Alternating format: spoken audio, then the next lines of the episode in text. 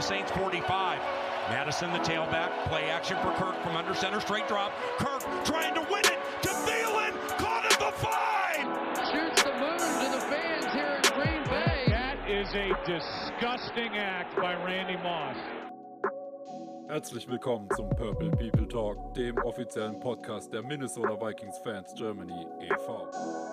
Regulators, mount up. We're coming. Eric Kendricks has picked off Andy Dalton again.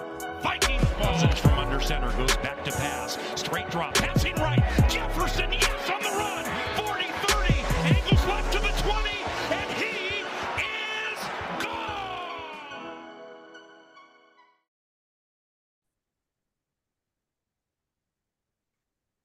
Jawohl, da sind wir wieder. Der Purple People Talk meldet sich zurück.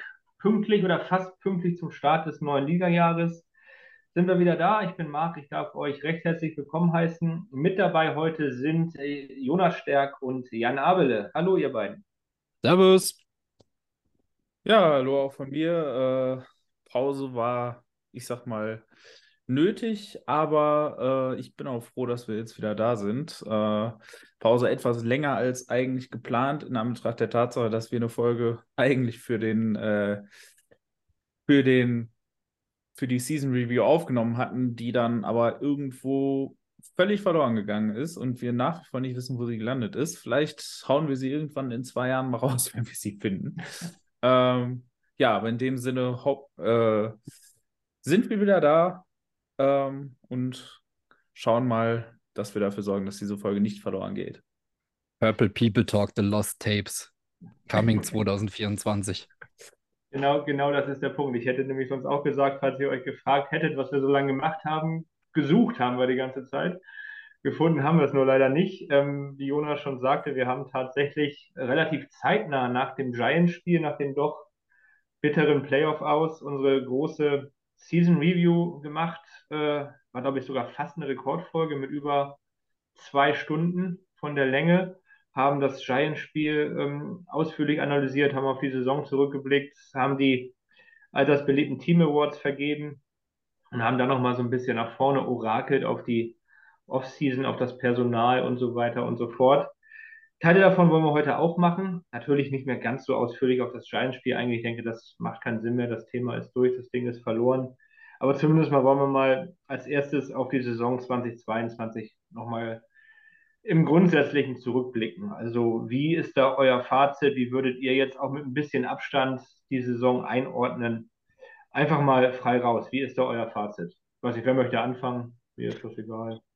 Ähm, ja, also ich sag's mal so, rein äh, rein aus dem Bauch aus war es eine coole Saison, die sehr viel Spaß gemacht hat. Äh, jetzt mal ganz ohne rationale Geschichten dazu. Es war eine Saison, die sehr, sehr, sehr cool war, die, glaube ich, vielen Fans sehr viel Spaß gemacht hat, die viele spannende Spiele gebracht hat, die eben viele Vikings-Siege gebracht hat, eben auch, hm, die für mich persönlich zwei Stadionerlebnisse gebracht hat. Äh, zum zweiten Mal äh, in London gewesen für ein Vikings-Spiel und dann eben auch das erste Mal endlich äh, nach Minneapolis fliegen können. Also auch das natürlich persönliche Highlights meiner äh, persönliche Highlights dieser Saison und deswegen ähm, ja gut, dass die Vikings im Endeffekt äh, nicht so gut waren, wie es der Rekord aussagt. Ich glaube, das ist mittlerweile was, was selbst unter Vikings-Fans gar nicht mehr so kontrovers ist.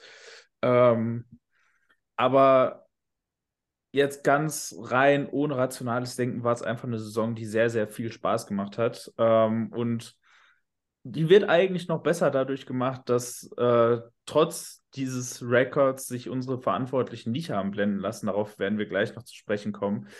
Ähm, und tatsächlich offensichtlich die richtigen Schlüsse zu diesem Kader, zu der Situation des Kaders gezogen haben. Äh, wie gesagt, da kommen wir gleich noch drauf zu sprechen ähm, wenn wir doch irgendwann mal unsere Purple People Talk Version des Snyder Cuts finden, äh, könntet ihr vielleicht hören, dass wir uns da durchaus ein paar Sorgen gemacht haben, weil es natürlich nach Sondersaison mit einem 13-4-Rekord schwierig ist, den Reset-Button zu drücken. Aber man traut sich das äh, trotz des guten Records, trotz relativ kurzer Vertragszeiten von GM und Head Coach. Und deswegen Respekt. Und in dem Sinne ist die Saison, auch wenn sie natürlich irgendwie blöd geendet ist, trotzdem für mich persönlich eine runde Sache gewesen. Ja, ich klinge mich da ähnlich ein. Ich meine, wenn wir in der Season Preview drüber gesprochen haben, mit einem 13-4-Rekord unter neuem Front Office, neuem Head Coach, äh, wer hatte das wirklich erwartet? Ich glaube, so ziemlich keiner. Da waren wir eher bei einem Plus-Minus 500-Rekord oder sowas, was die Grundstimmung anging. Und den haben wir weit übertroffen, auch wenn das Spiele waren, die einen das ein oder andere Lebensjahr gekostet haben, weil sie unnötig knapp waren, weil sie fast jedes Mal One-Score kurz vor Ende dann irgendwie entschieden wurden. Aber gerade das hat uns halt eine extrem spannende und unterhaltsame Season gebracht. Und natürlich hat man sich da manchmal die Haare ausgerissen und dachte so, warum muss diese Scheiße jetzt schon wieder so extrem knapp sein? Warum können wir es nicht einfach mal finishen? Aber auf der anderen Seite, es gab halt auch eigentlich kein Spiel diese Season, wo man irgendwie zur Halbzeit dann sagen konnte, das Ding ist durch, das Ding ist verloren, das Ding ist gewonnen. Das war halt immer bis zur allerletzten Sekunde durchspannend und 13 Wins sind 13 Wins, auch wenn sie nicht souverän waren, aber sie wurden trotzdem eingefahren und es war extrem unterhaltsam und spannend. Von dem her, ja, die Situation, die Jonas beschrieben hat, also wir wissen alle, der Kader war nicht mehr der jüngste. Es waren ein Haufen äh, Veterans drauf mit sehr teuren Verträgen, die nicht unbedingt mehr die Leistungen wiedergespiegelt haben. Und auf die Changes kommen wir nachher noch, die sich da jetzt äh, vollziehen in der Offseason. Die ersten Moves haben wir schon drin. Die wird man nachher analysieren. Und Jonas hat es angeteasert, also das Front Office ruht sich nicht auf einem 13-4-Rekord aus und macht genauso weiter, sondern es kommen einige große Veränderungen auf uns zu, die ich aber durchaus spannend und gerade auch im Hinblick auf die Problemstellen, die wir hatten in der letzten Season, die dafür gesorgt haben, dass die Spiele eben nicht souverän, sondern immer knapp waren. Gerade in Bezug auf die verändert sich so einiges und da kommen wir dann demnächst drauf kann mich da im Grunde genommen was die Saison angeht, eigentlich nur, nicht eigentlich, nur anschließen. Von daher ist es vielleicht sogar ganz gut, dass wir die Folge heute nochmal aufnehmen, weil man das jetzt doch etwas anders und gelassener sieht als noch, oder ich zumindest als vor, vor zwei Monaten. Da saß die Enttäuschung nach diesem, nach diesem Playoff aus doch noch ein bisschen tiefer.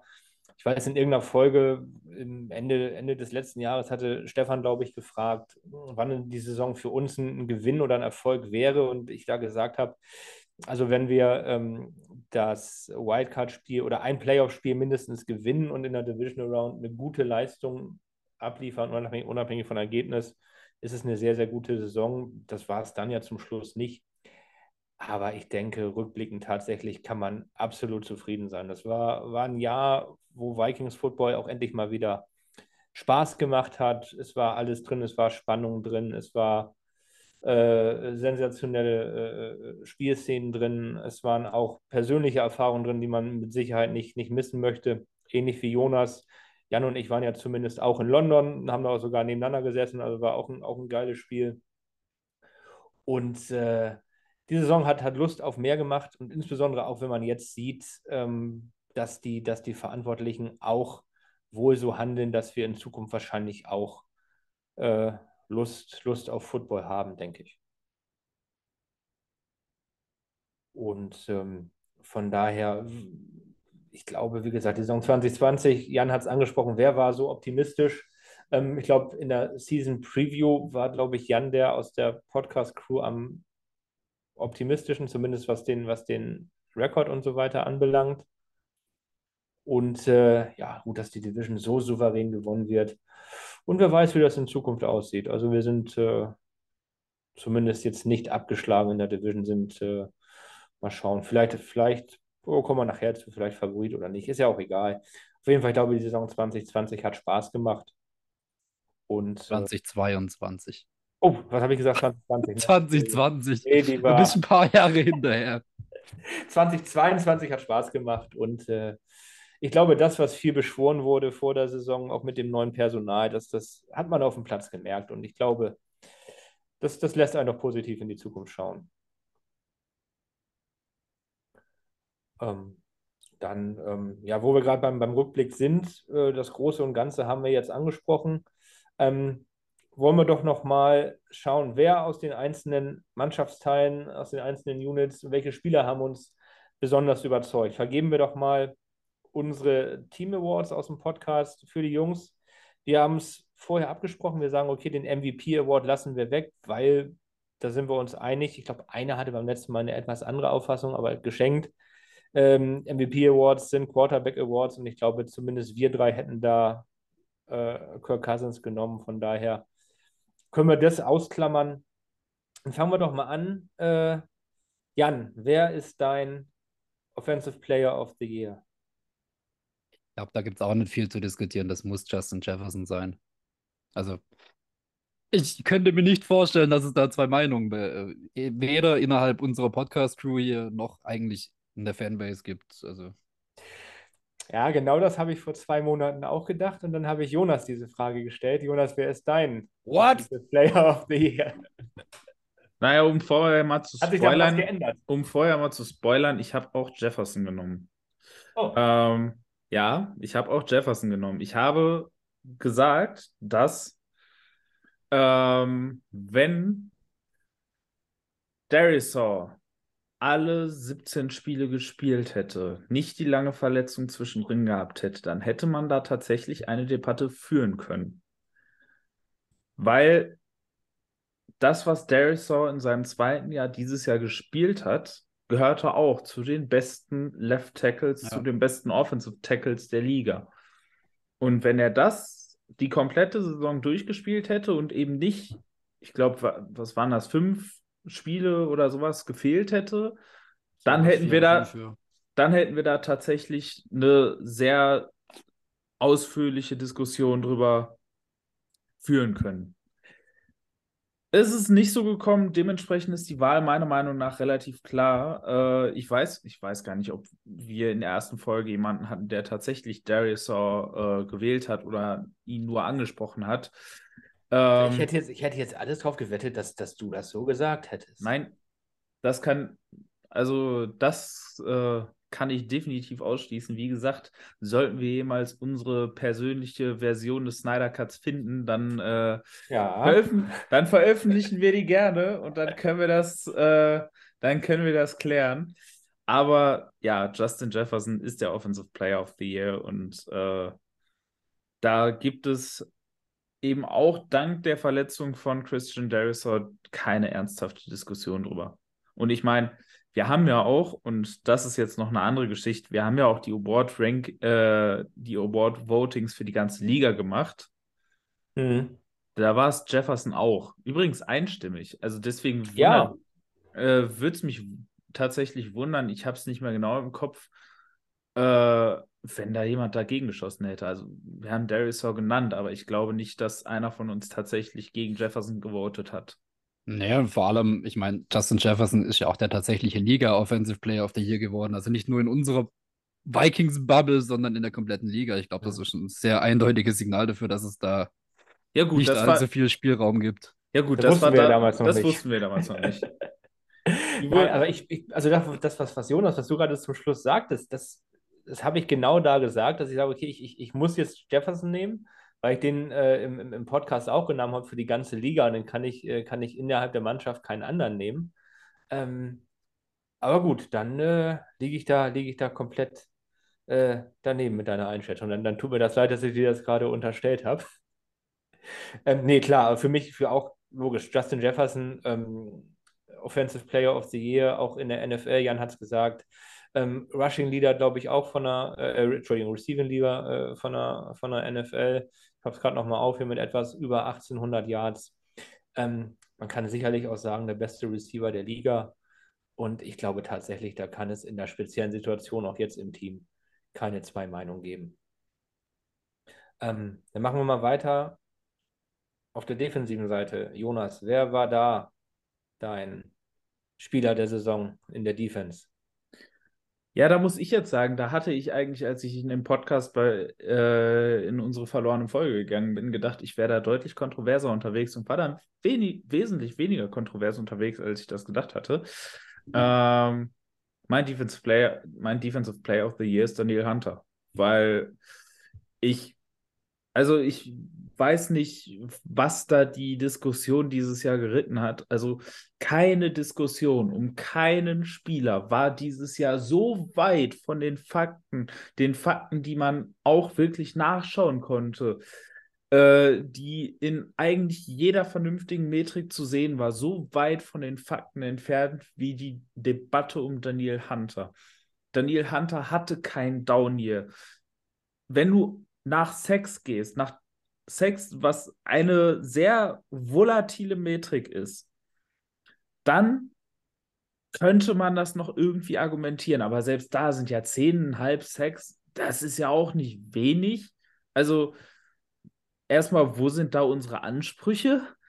Und das vor allem noch eben mit einer Secondary, die halt gefühlt nach anderthalb Sekunden jedes Mal Separation abgegeben hat, sodass der Ball jedes Mal schnell raus konnte. Und ansonsten Pressures, Pressure-Rate, äh, alle, also wirklich fast alle Pass-Rush-Metriken, die es gibt, ähm, haben Daniel Hunter in den Top 10 gesehen.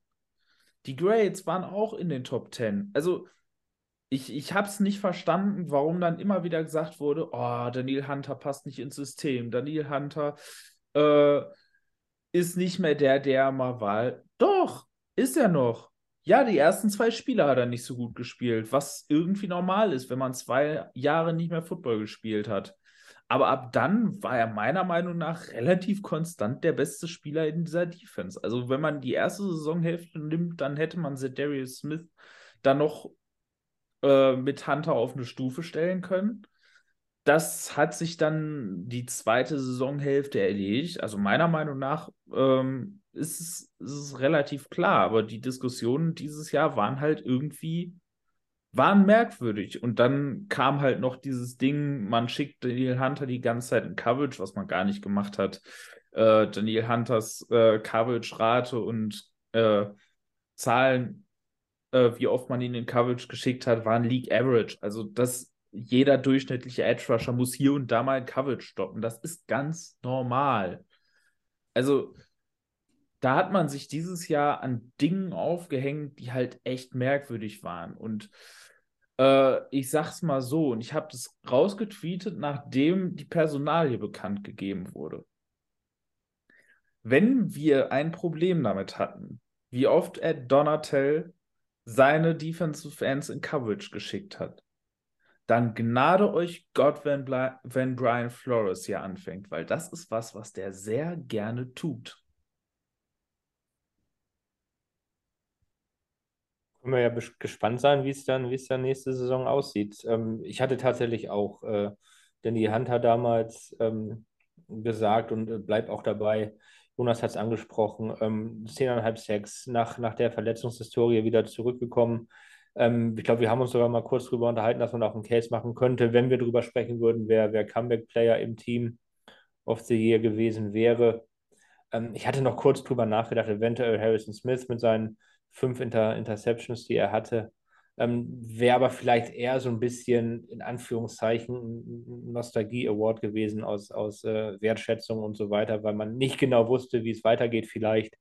Ähm, aber ich bleibe auch ganz klar dabei. Äh, Denny Hunter für mich auch der äh, Defensive Player of the Year bei uns letztes Jahr.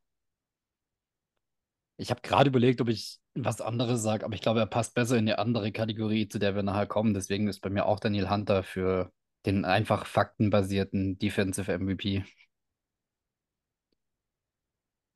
Also, ihr habt dazu eigentlich schon alles gesagt. Die Metriken waren viel besser. Ich habe mich, hab mich tatsächlich innerhalb der Season oft geärgert, weil ich auch immer dachte, so, warum schickt er jetzt einen Typen, der so gut im Pass Rush ist, die ganze Zeit in Coverage? Aber ja, wie gesagt, die, wie Jonas erwähnt hat, die Zahlen waren average. Es war jetzt nicht übermäßig. Es sah vielleicht einfach nur ein bisschen bisschen unglücklich aus in bestimmten Momenten, wo man dann dachte, so musste das jetzt sein. Und dadurch war dann die, die subjektive Sichtweise einfach ein bisschen überwiegend. Und so im Nachhinein denke ich mir auch so, naja, gut. Wobei ich ja, also ich glaube, niemand war ein großartiger Fan von der Donatel Defensive Scheme. Deswegen, ich bin aber gespannt tatsächlich, wie das im neuen System, auf das wir nachher noch eingehen werden, gehe ich mal schwer davon aus, äh, wie sich das da dann zeigen wird.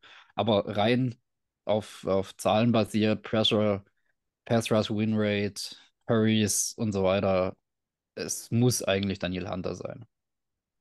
By the way, kleiner Einwurf, auch über seine Karriere gesehen, auch wenn er es wirklich nicht oft gemacht hat, aber Daniel Hunter ist eigentlich, wenn man so auf sein Grading-Profil schaut, mit einer der besten Coverage-Edge-Rusher in der NFL. Das mal dazu. Also der kann das tatsächlich auch, wenn man es von ihm verlangt. Man sollte es nicht oft machen, äh, weil er hat halt eben andere Talente im, äh, im Pass Rush. Da ist er halt nur mal am besten aufgehoben, aber es ist nichts, was man nicht vielleicht auch manchmal aus seinem Ärmel ziehen könnte. Ich glaube, zu der, zu der Frage vorhin, warum das denn so komisch aufgefasst wurde innerhalb der Fangemeinde, ich glaube, es liegt einfach daran, weil man von Daniel Hunter halt diese fast schon rekordverdächtigen Seasons, ich meine, jüngster Player unter 25 mit knapp 50,6 oder sowas. Also ich, man, man war es halt gewohnt, dass er da höhere Zahlen und, und mehr splashy Big Plays auflegt, wie man halt diese Season gesehen hat. Und ich glaube, das war einfach, war einfach der Anspruch, den die Fangemeinde an ihn weiterhin hatte. Und dass es in diesem System auch gar nicht so möglich ist, eben wie du sagst, der Ball geht halt viel zu schnell äh, auf einem kurzen Weg raus zum Receiver, als dass er da lange Zeit hat, wirklich beim Quarterback zu landen. Ähm, und in dem Sinn, also ich glaube, da liegt so ein Stück weit der Hund begraben, warum die Fanbase das nicht so nüchtern betrachtet hat, sondern einfach mit Erwartungen aus vergangenen Seasons verglichen hat. Ja, dann kommen wir jetzt mal zu zwei Kategorien, wo fürchte ich die Auswahl gar nicht so groß ist. Ähm, manche sagen wahrscheinlich, vielleicht äh, gibt es nur einen Spieler, vielleicht zwei, wo wir sagen könnten, der könnte da den, den Preis bekommen. Lass mich mal kurz anfangen. Offensive Rookie of the Year.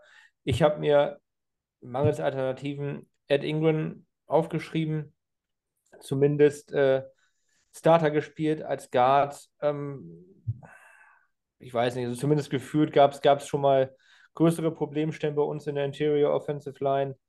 Und wen hätte man sonst nehmen können? Ich hatte mir noch irgendwie ähm, Jane Naylor aufgeschrieben, aber ich meine, der kam, kam zu spät rein, um wirklich dort wirklich äh, von der Sample Size her ähm, Ja. Wörtchen mitreden zu können. Ja, Von die daher, Sample Size war winzig. Für Ja, gr- größtenteils, also bei mir auch mangels Alternativen Ed Ingram.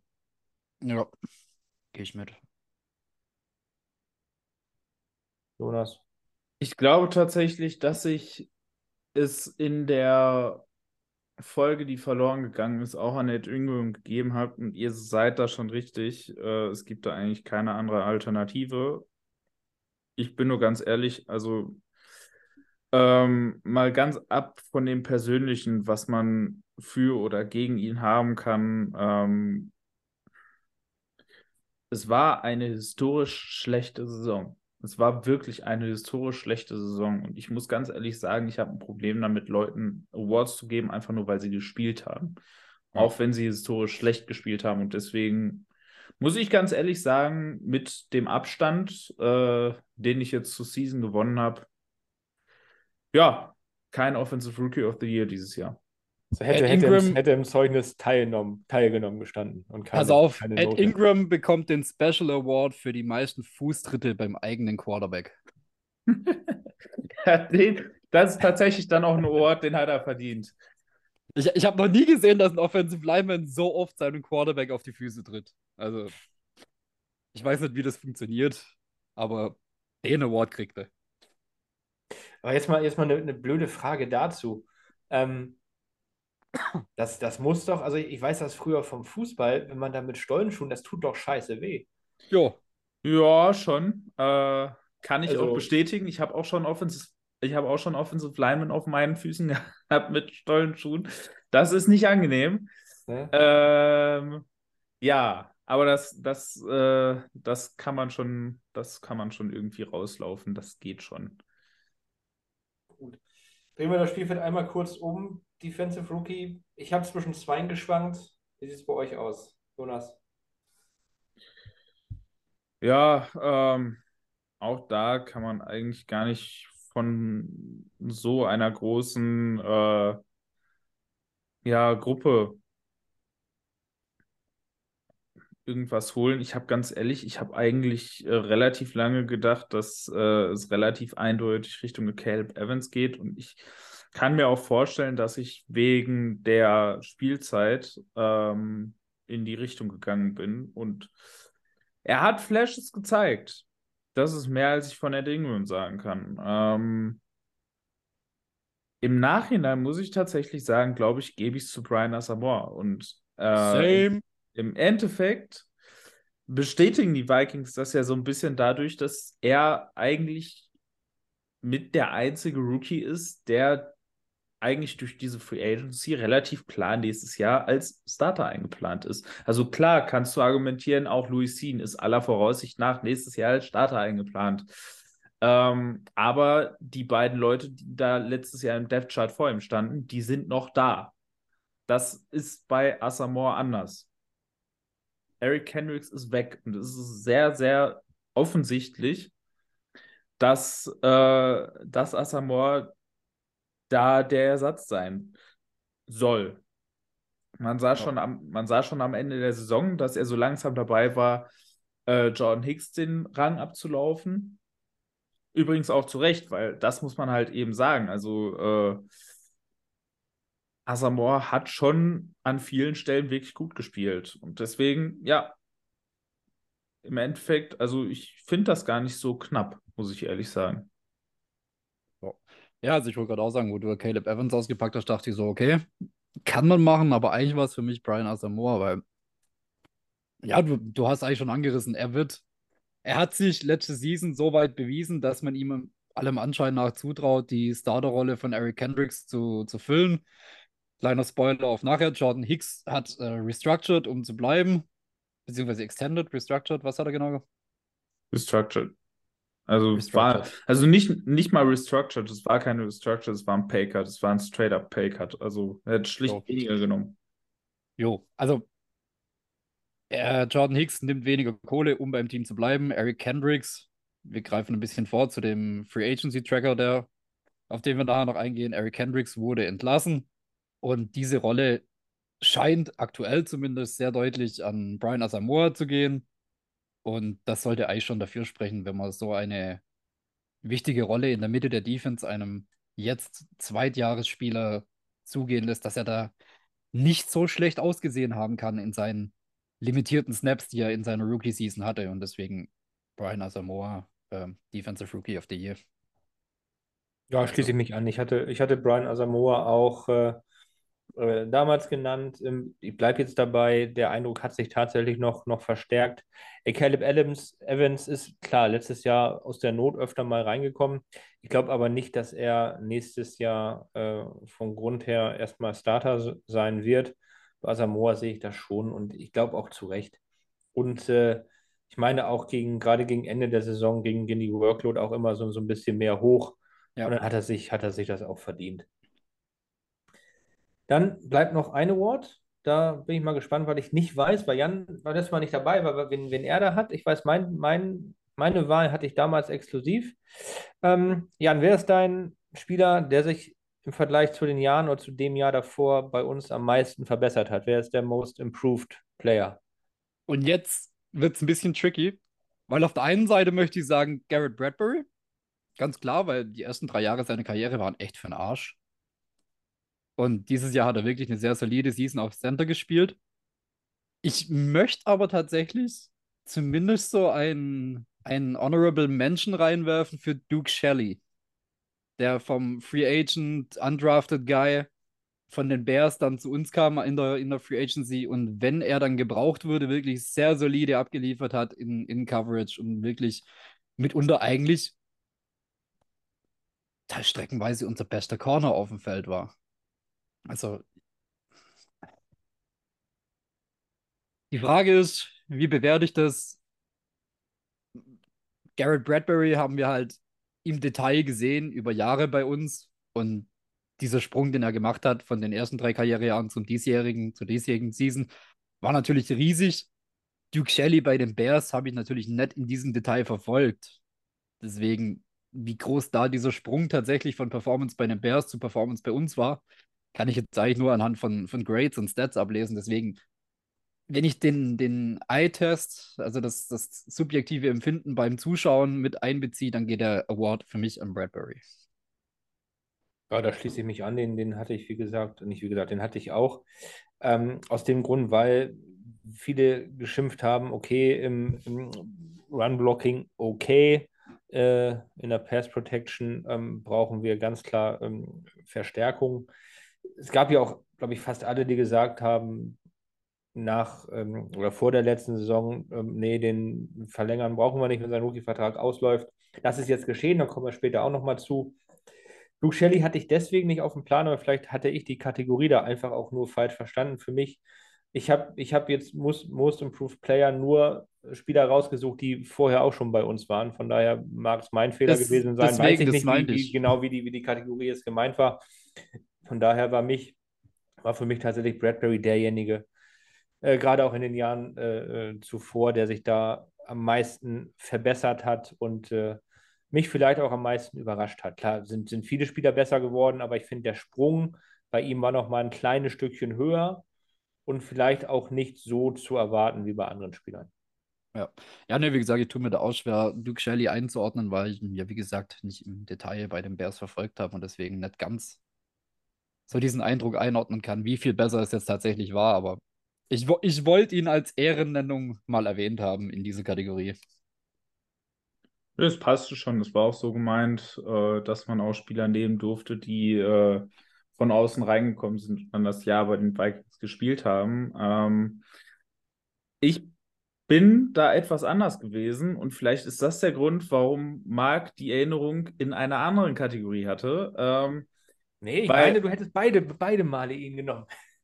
Aber nein, da bin ich mir nach wie vor ziemlich sicher, dass ich es nicht gemacht habe. Aber ähm, ich finde, ähm, ich finde halt, in dieser Kategorie haben viele Leute halt immer so den Sprung von einem Spieler, der so mittelmäßig oder eher schlechter ist, zu einem halbwegs vernünftigen Spieler.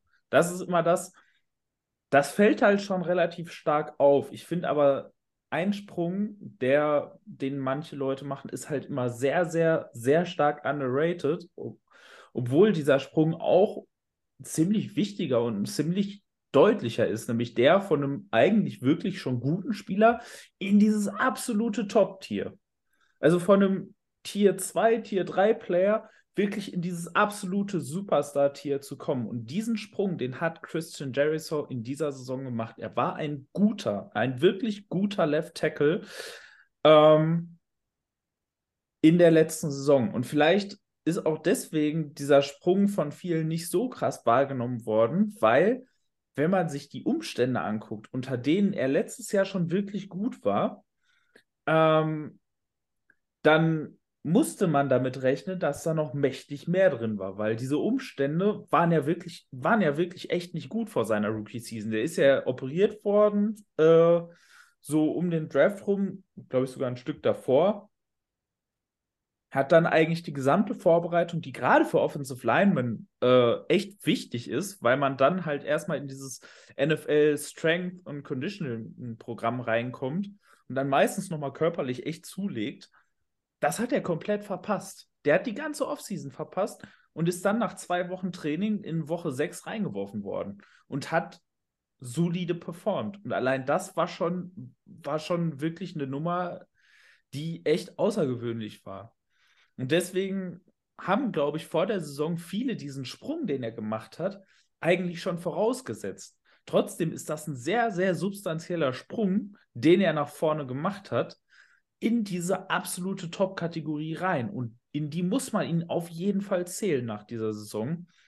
Und deswegen ist meiner Meinung nach eben Christian Derisor der Most Improved Player, weil er halt eben es geschafft hat, diesen Sprung von einem wirklich, wirklich guten Spieler zu einem absoluten Top-Spieler zu machen. Und dieser Sprung, der gelingt nicht vielen Spielern. Der ist echt schwierig. Also es gibt einige Spieler, die schaffen, irgendwann solide, vernünftig, gut zu werden. Aber in diese absolute Top-Kategorie zu kommen, das macht, das packen nur ganz, ganz, ganz wenige Spieler. Und diesen Sprung hat Derisor in seinem zweiten Jahr gemacht.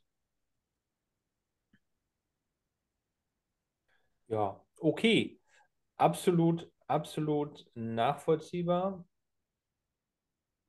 Da sind wir mit den Awards durch, ne? Glaube ich. Ich habe keinen mehr auf dem Zettel. Jo. Wir drei haben alle unsere fünf genannt. Und ich glaube, damit können wir jetzt tatsächlich auch einen Strich unter die Saison 2022 machen. Wir haben beim letzten Mal noch drüber spekuliert. Da stand der Defensive Coordinator noch nicht fest. Da haben wir überlegt, wer könnte es werden. Einige Wunschkandidaten sind wir durchgegangen. Jetzt wissen wir, wer es ist. Brian, Brian Flores kommt tatsächlich zu uns, hat, wenn man den Berichten Glauben schenken mag, auch Headcoach-Angebote, ich glaube bei den Cardinals ausgeschlagen, weiß nicht, zumindest war er da, war er da äh, im Gespräch und in der engeren Auswahl. Ist dann, ist dann zu uns gekommen, korrigiert mich, kann man sagen, größer kann die Veränderung in der Defense nicht sein, scheme-wise, Jonas?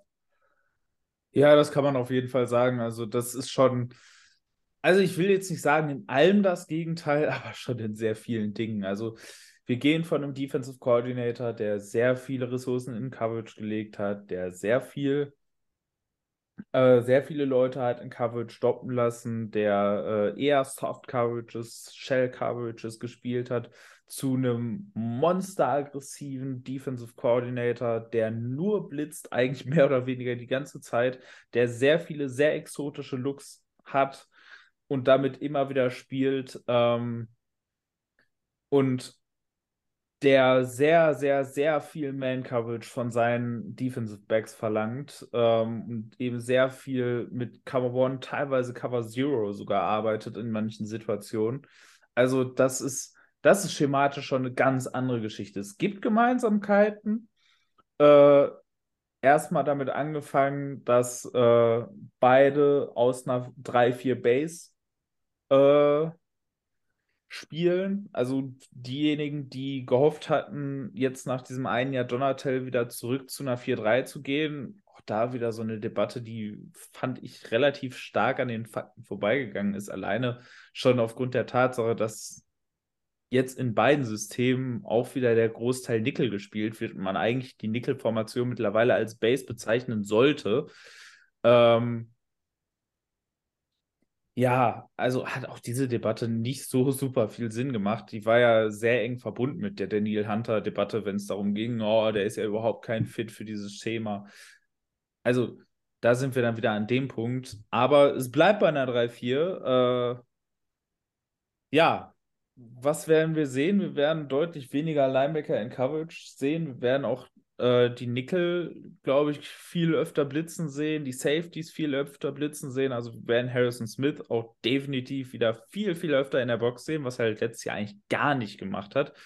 Was eben auch so zumindest so einer der Punkte war, die ich Donatel vorwerfen würde. Ich war nicht so kritisch wie viele andere, weil die Herangehensweise mit äh, vielen Spielern in Coverage, leichte Boxes, viel Cover 2, Quarters etc das ist eigentlich grundsätzlich eine Herangehensweise, die, wenn man auf die äh, Advanced-Metriken schaut, in der modernen NFL die erfolgreichere ist. Das Problem ist nur, die funktioniert nur, wenn du covern kannst. Und das konnten die Vikings letztes Jahr nicht. Deswegen für das Personal, was die Vikings jetzt haben, mag dieser Ansatz jetzt der bessere sein, auch wenn es in einem Vakuum nicht der modernere Ansatz ist und nicht also in einem Vakuum ist es, glaube ich, nicht der bessere Ansatz. In einem Vakuum ist der andere Ansatz der bessere. Aber du brauchst halt, du brauchst halt die Leute dafür, weil das Problem ist, wenn du so viele Ressourcen in Coverage steckst, dann nimmst du automatisch was weg von deinem Pass Rush und von deiner Run Defense. Und wenn dann die Coverage nicht funktioniert, als die absolute Bedingung, damit dieses System aufgeht, dann kannst du halt nichts. Dann hast du nichts, worauf du deine Defense aufbauen kannst. Und das ist, glaube ich, so der eine Kritikpunkt, den man dann eben auch Donatel sagen äh, muss. Und ich glaube, am, am, Ende der Saison hat er es ein bisschen verstanden, weil er dann eben mehr geblitzt hat äh, als vorher. Aber er hätte halt deutlich mehr adjusten müssen zu dem, was er halt hat. Ähm, und das ist, glaube ich, der Grund, warum ich glaube, dass die Defense dieses Jahr unter Flores auf jeden Fall besser sein wird, weil selbst wenn es nach wie vor nicht gut sein wird, keine Frage, diese Defense wird nicht gut sein. Äh, aber selbst wenn sie nicht wirklich gut sein wird, wird sie, glaube ich, besser sein, weil du mit diesem Ansatz halt zumindest Chaos schaffst. Und dieses Chaos, das kann halt zu wechselnden Ergebnissen führen. Und egal welche Spieler du hast, mit einer Brian Flores Defense wirst du Druck haben. Du wirst einen Pass Rush haben. Das ist die eine Sache, die auf jeden Fall aufgehen wird. Und damit hast du zumindest mal eine Sache, die du kannst. Und das, damit hast du halt zumindest mal eine Verbesserung gegenüber letztem Jahr. Ähm, um ein paar Gemeinsamkeiten rauszunehmen, drei, vier hatten wir schon gesagt. Äh, dann hatte ich ja auch schon angekündigt an die Leute, die gerne ihren Fernseher angeschrien haben, wenn sie Edge Rusher in Coverage gesehen haben. Das wird mehr. Und äh, ich glaube, Donatel hätte es gerne öfter gemacht, äh, wenn man denn auch da wieder die Leute dafür gehabt hätte, um solche Looks zu spielen.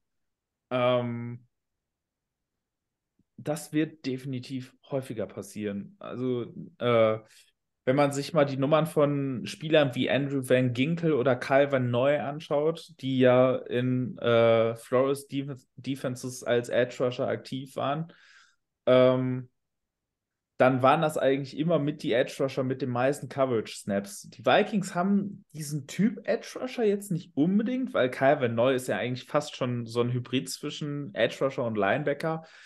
Ähm, Van Ginkel auch ähnlich. Also Van Ginkel würde ich sagen, ist mehr Edge Rusher als Van Neu, wobei, also beides sind primär Edge Rusher.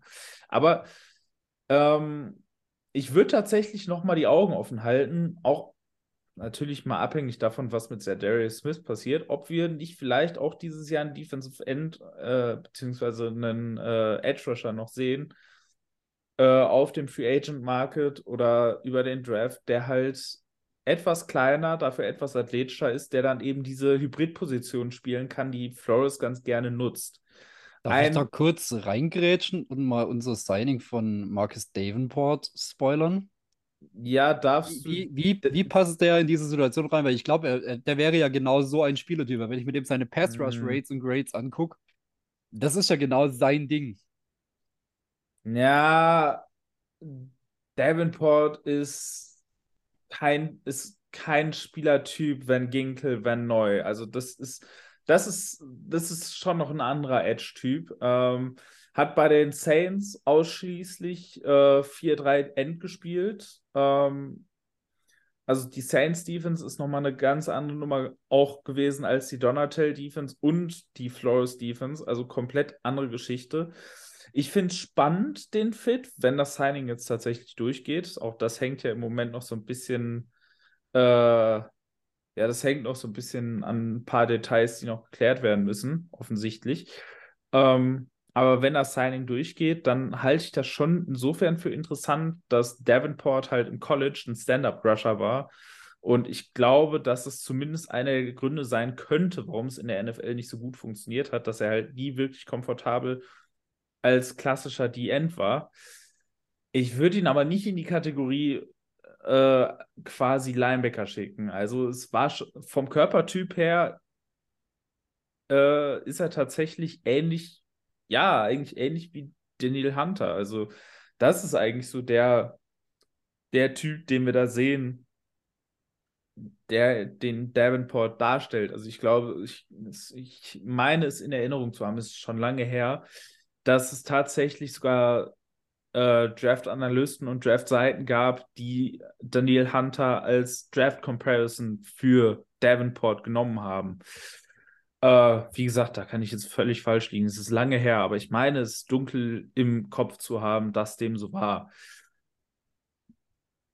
Das ist nicht der Typ, aber ich könnte mir vorstellen, Wonum, der letztes Jahr schon mit Abstand äh, eigentlich zumindest äh, gemessen an den Snaps am meisten in Coverage genutzt wurde äh, und da gar nicht schlecht war, ist, glaube ich, jemand, der diese Rolle so ein bisschen spielen könnte. Aber ich kann mir eben auch vorstellen, dass wir für die Edge Rusher noch ein oder zwei kleinere Signings sehen und das dann eben so dieser Typ Edge Rusher wird oder man sich im Draft bedient, weil die Draftklasse auf Edge ist super, super, super tief. Ja. Ähm, da sehen wir mit Sicherheit da bin ich mir ziemlich sicher, dass wir noch irgend, irgendeinen Pass-Rusher im Draft sehen werden. Ja, aber das, das ist eigentlich so im Großen und Ganzen das, was ich über diese Defense äh, ja, sagen kann. Wir werden natürlich sehen, inwieweit er das auf die Vikings anwendet. Ich finde es noch spannend, ähm, was man auf der Nickel-Position macht. Bisher hat man da ja gar nichts gemacht. Gott sei Dank auch unseren Podcast-Freund äh, Chandon Sullivan noch nicht verlängert. Ähm, man hat, man hat äh, auf den Außen schon was gemacht, wobei man äh, Murphy kann ja auch Inside spielen, aber Ja. eigentlich spielt äh, Flores halt gerne mit so einem Safety-Typen auf der Position. Also wir haben äh, die Patriots machen das ja auch immer gerne und eigentlich alle, alle Belichick-Disciples machen das, äh, machen das sehr, sehr gerne. Mit so einem etwas, ja, größeren Nickel, etwas physischeren Nickel zu spielen, der auch dann gerne mal blitzt. Also das werden wir viel sehen. Ähm, Wäre wär das vielleicht ein Punkt, wo Cam Bynum wieder in seine Rolle, sagen wir mal, aus dem College vielleicht zurückkehren könnte, in naja, seine, Anführungszeichen? seine, seine College-Rolle war Outside Cornerback. Äh, Achso, ich dachte, der wäre der wär da äh, Nickel Corner gewesen und wäre dann bei uns als Safety. Nein, Äh, okay, er war, er war Fehler, Outside sorry. Cornerback, aber es ist tatsächlich der Name, auf den ich hi- hinaus wollte. Also ich kann mir vorstellen, dass das seine Rolle wird. Hm. Davon ausgehen natürlich, dass äh, Luis Seen sich auf dem anderen Safety-Spot durchsetzt. Das müssen wir natürlich auch erstmal sehen. Ich hatte, ich hatte jetzt gerade eher so spontan den Gedanken, ob das eine Rolle für Scene tatsächlich wäre. Naja, Weil, nee. äh, Er Nein. kommt ja, also vom Playstil kommt er ja gerne im Run-Support schon vor, tackelt aggressiv und hart, schnell, athletisch, könnte, weiß nicht, als Blitzer könnte ich mir den schon ab und zu vorstellen. Ja, als Blitzer natürlich schon zwischendurch mal, aber ich, ich glaube tatsächlich, dass wir Seen, wenn er sich durchsetzt, eher so in der Javon Holland-Rolle sehen werden. Hm. Ähm, das ist auch eher der Körpertyp und der athletische Typ, den er hat. Das ist, glaube ich, eher seine Rolle. Ähm, ja, also wenn in-house eine Lösung für diese, für diese Big Nickel-Position da ist, dann könnte das tatsächlich Cameron Bynum sein. Ansonsten äh, kann ich mir vorstellen, dass da auch auf dem Markt noch was passiert, weil gerade Nickel-Corner äh, sind ja durchaus nicht die allerteuersten Spieler auf dem Markt. Ja. Hättest du denn da spontan Namen im Kopf, die verfügbar wären jetzt in der Free Agency? Oder angenommen nicht, oder wir holen da keinen, ähm, wenn man mal ein bisschen vorausschaut im Draft, was ist Nickel Corner vom Wert her für eine Position, wo man sagen kann, äh, in der und der Runde greifen wir zu? Oh, da hast du eins meiner Lieblingsthemen ge gefunden, weil ich der Meinung bin, dass Nickel Corner Starter sind und dementsprechend Starter auf einer sehr wichtigen Position, die dementsprechend behandelt werden sollte. Also ich finde äh, Nickel Corner krass unterdrafted in den letzten Jahren und auch krass unterbezahlt. Ähm, also das ist zu dem Punkt, den ich ja jetzt auch gesagt habe, Nickel ist eigentlich Base. Nickel ist die Base in der modernen NFL. Ist die, ba die alte Base-Formation ist kein Base mehr. Das ist ein Sub-Package. Das ist das Heavy-Package, wenn man so möchte. Ähm, deswegen äh, bin ich schon der Meinung, dass man Spieler früh nehmen kann, die im Zweifel auch im Slot spielen können. Vielleicht nicht unbedingt jemanden, der da nur spielen kann.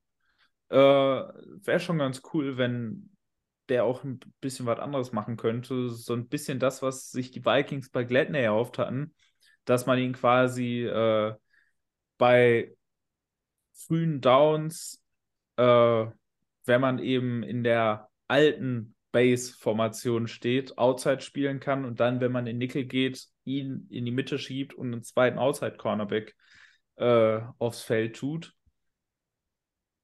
Wenn man so jemanden hat, dann habe ich kein Problem damit, ihn so zu draften wie jeden anderen Cornerback. Jemand, der natürlich nur Nickel spielen kann, der spielt halt eben trotzdem nur 60, 65, 70 Prozent der Snaps. Das trifft auch auf Edge Rusher zu. Trotzdem würde ich da zumindest einen kleinen Value-Abzug machen. Aber wenn du ein wirklich, wirklich, wirklich großes Talent auf dieser Position hast, dann habe ich kein Problem damit, das in der ersten Runde zu ziehen. Und auf dem Markt im Moment ist da noch was, du sagst, okay, da könnte man mal drüber nachdenken, auch äh, was man sich leisten kann? Ja, gut, was man sich leisten kann, wahrscheinlich relativ viel, weil ich habe ja schon gesagt, diese Position wird nicht so stark bezahlt. Ähm, ja, ein Name, der immer wieder genannt wird, ist halt Eric Rowe, der diese Rolle halt in Flores Defense in Miami gespielt hat und da dieses Jahr äh, vermutlich nicht bleiben wird. Ich persönlich muss sagen, da bin ich jetzt kein so ein großer Fan von, weil Eric Rowe, äh, Eric Rowe halt schon ja insgesamt kein sehr guter Spieler war.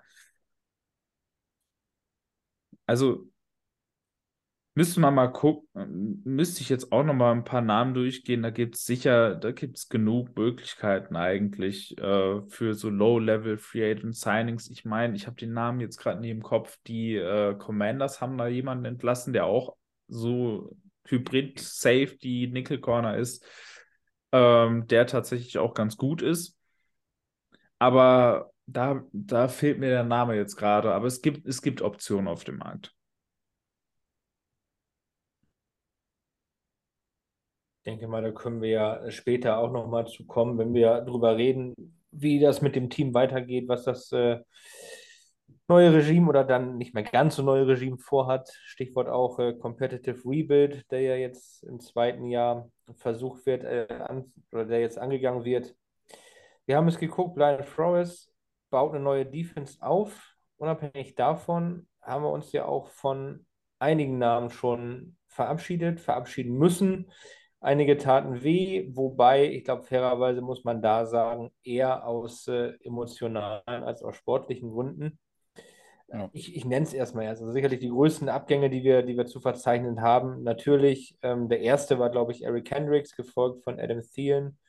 Gerade letzterer, zwei absolute Vikings-Urgesteine. Devin Tomlinson verlässt uns, Patrick Peterson wurde nicht zurückgeholt. Cameron Densler wurde, da muss ich sagen, etwas überraschend für mich zumindest, entlassen. Und dann haben wir ja noch die beiden ähm, großen Fragezeichen, wo wir eigentlich minütlich damit rechnen, dass irgendwie Nachrichten kommen oder auch nicht. Was ist mit Darius Smith und Delvin Cook? Ich glaube, wir sind uns zumindest alle einig, dass zumindest ähm, die Namen, die, die den Fans zumindest wehtun, Thielen und Kendricks, dass das leider notwendige Schritte waren. Ne? Ja, ja. Äh, das war gerade das, was ich sogar im Intro schon angesprochen hatte. Also der steigendes Alter, ein bisschen abnehmende Produktion und einfach für Veterans, äh, typisch langjährige Veterans, einfach relativ teure Verträge, die einfach nicht mehr dem, dem aktuellen Leistungsniveau gerecht werden. Und dann, klar, Publikumslieblinge absolut. Leute, die man am liebsten bis zum, bis zum Karriereende in Purple and Gold sehen wollen würde als Fan, aber naja, die, die Zahlen und die Leistung passen einfach nicht zusammen und äh, anscheinend konnte man sich auch nicht so weit annähern aneinander. So bei Harrison Smith hat es zum Beispiel funktioniert. Harry war bereit, so weit mit seinem Gehalt runterzugehen und einen restructureden Vertrag anzunehmen, dass er bleiben kann. Aber anscheinend war das bei Adam Thielen und Eric Hendricks nicht möglich. Und von dem her sehr schade, aber absolut nachvollziehbar aus Sicht des äh, Front Office für mich. Also ich bin eigentlich fest davon ausgegangen, dass wir die beiden auch verlieren werden, diese Offseason. Und so kam es. Ja, große Überraschung waren es nicht. Ne? Nee. Ja, ähm, Densler war auch für mich eine große Überraschung. Äh, ja. Eigentlich, wenn man, wenn man rück, rückblickend drauf schaut, dann hat er letztes Jahr schon seinen Job verloren. Deswegen vielleicht war es gar nicht so überraschend, wie wir alle gedacht haben. Ähm, ich finde es irgendwie schade, weil irgendwie hat er halt trotzdem an vielen Stellen noch äh, zumindest Potenzial gezeigt. Aber wenn man halt eben sagt, okay, er hat nicht die athletischen Voraussetzungen, um Man-to-Man-Schema äh, zu spielen, dann ja, dann ist es halt so. Ähm, ja. Um das Aber mal war, nach. war er, war er denn, wenn, wenn in den Man-to-Man-Snaps, die er hatte, war er denn in denen wirklich schlecht? Weil ich hatte das so subjektiv gerade den Eindruck, dass er da auffällig äh, Defizite hatte. Ich fand eher, das war, glaube ich, seine Stärke sogar. Also auch aus dem College kommt, ja. Nö, seine Stärke war das meiner Meinung nach nicht. Ähm, auf dem College vielleicht, weil er da halt äh, noch nicht noch nicht so große Defizite halt athletisch hatte, weil da das Gesamtlevel halt etwas ja. anders war. Aber das Problem ist halt, sobald du ihn Man-to-Man -Man gegen einen etwas schnelleren Receiver hast, äh, ja. Ja, musst du halt zwangsläufig Hilfe drüber, äh, drüber stellen und das, das kannst du halt in dieser, in dieser Art Defense nicht machen. Und ähm, ich finde schon, dass er grundsätzlich auch eher ein besserer Zone-Corner ist. Äh, okay.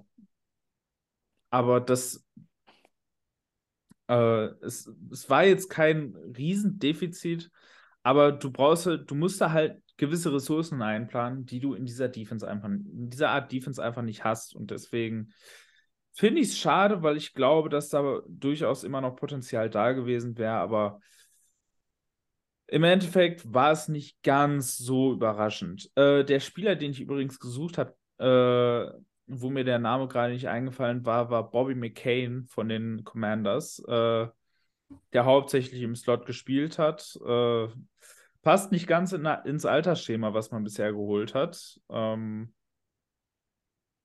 aber ansonsten wird der, glaube ich, wird der gut in diese Defense passen. Ich glaube, ich glaube es tatsächlich nicht, weil, wie gesagt, die Vikings haben äh, ein sehr klares Altersschema bei ihren, äh, bei ihren Zugängen gehabt, was meiner Meinung nach auch richtig ist. Also diese Defense ja. musste, musste dringend jünger werden. Ähm, und deswegen, ja, der Kendricks-Move war nicht überraschend. Der, äh, der Move mit Thielen war auch nicht überraschend. Auch da hat, hat sich das eigentlich schon länger angedeutet gehabt. Und ich habe kein Problem persönlich damit, dass Adam Thielen sagt, okay, erstmal war meine Rolle nicht sehr groß, also nicht so groß, wie ich gehofft hatte. Und zum anderen würde ich gerne Ringjagen gehen. Und da ist dieser Kader einfach noch nicht. Und deswegen finde ich, habe ich kein Problem damit, dass er. Nee, also ein Problem habe ich damit auch nicht. Ich sehe, ja. ich sehe die Beweggründe von beiden Seiten durchaus als legitim. Ja. Und vor allem, man muss, man muss ja auch sehen, Adam Thielen hat ja schon das ein oder andere Mal für das Team Restructure genommen und sich da auf, auf Deals eingelassen, die ja durchaus in Notsituationen mit dem Cap schon geholfen haben und irgendwann, gerade wenn er sich dann undervalued oder, oder underused fühlt, sehe ich das schon, dass er dann sagt, okay, jetzt äh, reicht es dann auch mal, jetzt muss ich auch mal an mich denken. So. Also ja, gerade auch. Paycuts hat er bisher noch nicht genommen. Nee, aber er hat sich ja, äh, gut, ich meine, die Restructures kann das Front Office ja, glaube ich, relativ selbstbestimmt machen. Die kann das Front Office selbstbestimmt machen, weil es dem Spieler kein Geld kostet. Ja. Ja, deswegen. Her, also den ja. Unterschied wollte ich jetzt noch einmal kurz raushaben. Also tatsächlich ein Pack hat er noch nicht gemacht. Der hat seinen ersten Pro, äh, Profikon-Vertrag, äh, den er unterschrieben hat. Das war ein sehr schlechter Vertrag aus seiner Sicht. das, ja. Da sind ja irgendwann die Vikings auf ihn zugegangen und haben ihm dann eine Erhöhung gegeben. Ja. Äh, weil dieser Vertrag halt einfach absolut nicht mehr dem entsprochen hat, äh, was Thielen aufs Feld gebracht hat. Also das. So, so rum kann man das sehen. Äh, Pelkat hat er nicht genommen. Ähm, aber ja, es ist, es ist natürlich schade. Natürlich hätte man ihn gerne weitergesehen. Ich hätte auch Harrison Smith es nicht vorgeworfen, wenn er gesagt hätte, boah, ich will das nochmal irgendwo anders versuchen. Ähm, jetzt muss man natürlich auch sagen, der Safety-Markt ist halt nicht annähernd so lukrativ wie der Receiver-Markt. Wenn, wenn man sich jetzt beispielsweise ja. mal anguckt, äh, den Vertrag, den Jordan Poyer für die, äh, für die Bills genommen hat, da weiß man dann auch, warum Harry dann bereit war, den Vertrag zu nehmen, den die Vikings ihm angeboten haben, weil äh, das wäre sonst für ihn vermutlich doch deutlich weniger lukrativ gewesen, äh, sich jetzt auf den Free Agent Markt zu stellen. Deswegen ist es auch ja. eine andere Situation, weil ich glaube, Thielen kann halt nach wie vor mehr verdienen als das, was da jetzt im Moment steht, weil die Free Agent Klasse auf Receiver ist nicht gut. Ähm, die Draft Klasse auch nach langen Jahren zumindest mal wieder nichts überaus Besonderes. Deswegen glaube ich schon, dass Thielen da ein gutes Gefühl hatte, auf sich selber zu wetten und Harry auch relativ smart war, das nicht zu tun. Ja, ja welche Abgänge kommen noch? Ich hoffe, ein Abgang im Backfield, weil wenn Delvin Cook bei den Vikings bleibt, haben die Vikings effektiv äh, das teuerste, äh, die teuerste Running Back Gruppe der NFL und das ist eine ganz große Red Flag. Also das ist genau das, was du absolut nicht haben willst. Also bei Run Running Back ist die Positionsgruppe, die optimalerweise die billigste der Liga ist. Und auch ja. definitiv die billigste im Kader. Und die Vikings schmeißen dieses Jahr 20 Millionen auf diese Positionsgruppe, wenn Cook bleibt. Das ist viel zu viel. Mhm. Das ist. Ja. Also, das, das geht wirklich eigentlich gar nicht. Und deswegen hoffe ich, egal was irgendjemand bietet, nehmt es. Ja, darf ich da mal ganz kurz einhaken? Ich habe mich die letzten Tage immer gefragt, ähm, also gehen wir mal davon aus, äh, Quesi ist ja, ist ja ein schlauer, ein schlauer Mensch. Ähm, Vielleicht habe ich irgendwo einen Denkfehler. Wenn, korrigiert mich bitte. Also ich habe das hin und her gedreht. Ich habe jetzt mir auch nochmal Over the Cap aufgerufen. Es ist ja so, wenn wir Cook jetzt cutten würden, hätten wir 8 Millionen, 8,2 Millionen Dead Cap und würden ungefähr 6 Millionen einsparen. Ja. Das heißt, egal was wir machen, Cook steht mit 8 Millionen bei uns in den Büchern, wenn wir ihn cutten. Das ist soweit ja. richtig. So. Ja. Und dann habe ich mir die Frage gestellt oder nach einer Erklärung gesucht, was bewegt vielleicht das Front Office dazu, Cook, wenn vielleicht zu traden, aber dieses Jahr nicht zu cutten. Nächstes Jahr kommen wir ja ohne große Probleme aus dem Vertrag raus. Das ist ja, ist ja überhaupt kein Ding. Ähm, wenn ich jetzt, das, das Argument war, mein Argument hat mir jetzt so ein bisschen das Madison-Signing kaputt gemacht. Ähm, aber wenn ich Cook rausschmeiße, habe ich kein Delvin Cook, aber 8 Millionen muss ich für ihn, sagen wir mal, zahlen. Das heißt ja auf der anderen Seite, Delvin Cook kostet mich, wenn er bei mir spielt, effektiv knappe 6 Millionen dieses Jahr. Weil die 8 Millionen sind ja beim Cut sowieso da, wenn er nicht getradet wird. Vielleicht, wenn man das so sieht, finde ich es irgendwo vielleicht nachvollziehbar, wenn ich sage, okay, für 6 Millionen behalte ich ihn. Bei 8 Millionen zahle ich sowieso. Egal, ob er jetzt spielt oder nicht. Ja, ich muss, ich muss. Oder, oder ist da irgendwo ein Denkfehler? Weil ich, das ist so das, was ich irgendwie jetzt letzten zwei Tage mir überlegt hatte. Ich komme immer zu dem Ergebnis. Wenn ich das so nüchtern betrachte, die 8 Millionen sind da. Also kostet er mich, wenn er spielt, 6 Millionen. Das finde ich okay. Oder ja, 6 Millionen mehr, so. als er sowieso kosten würde.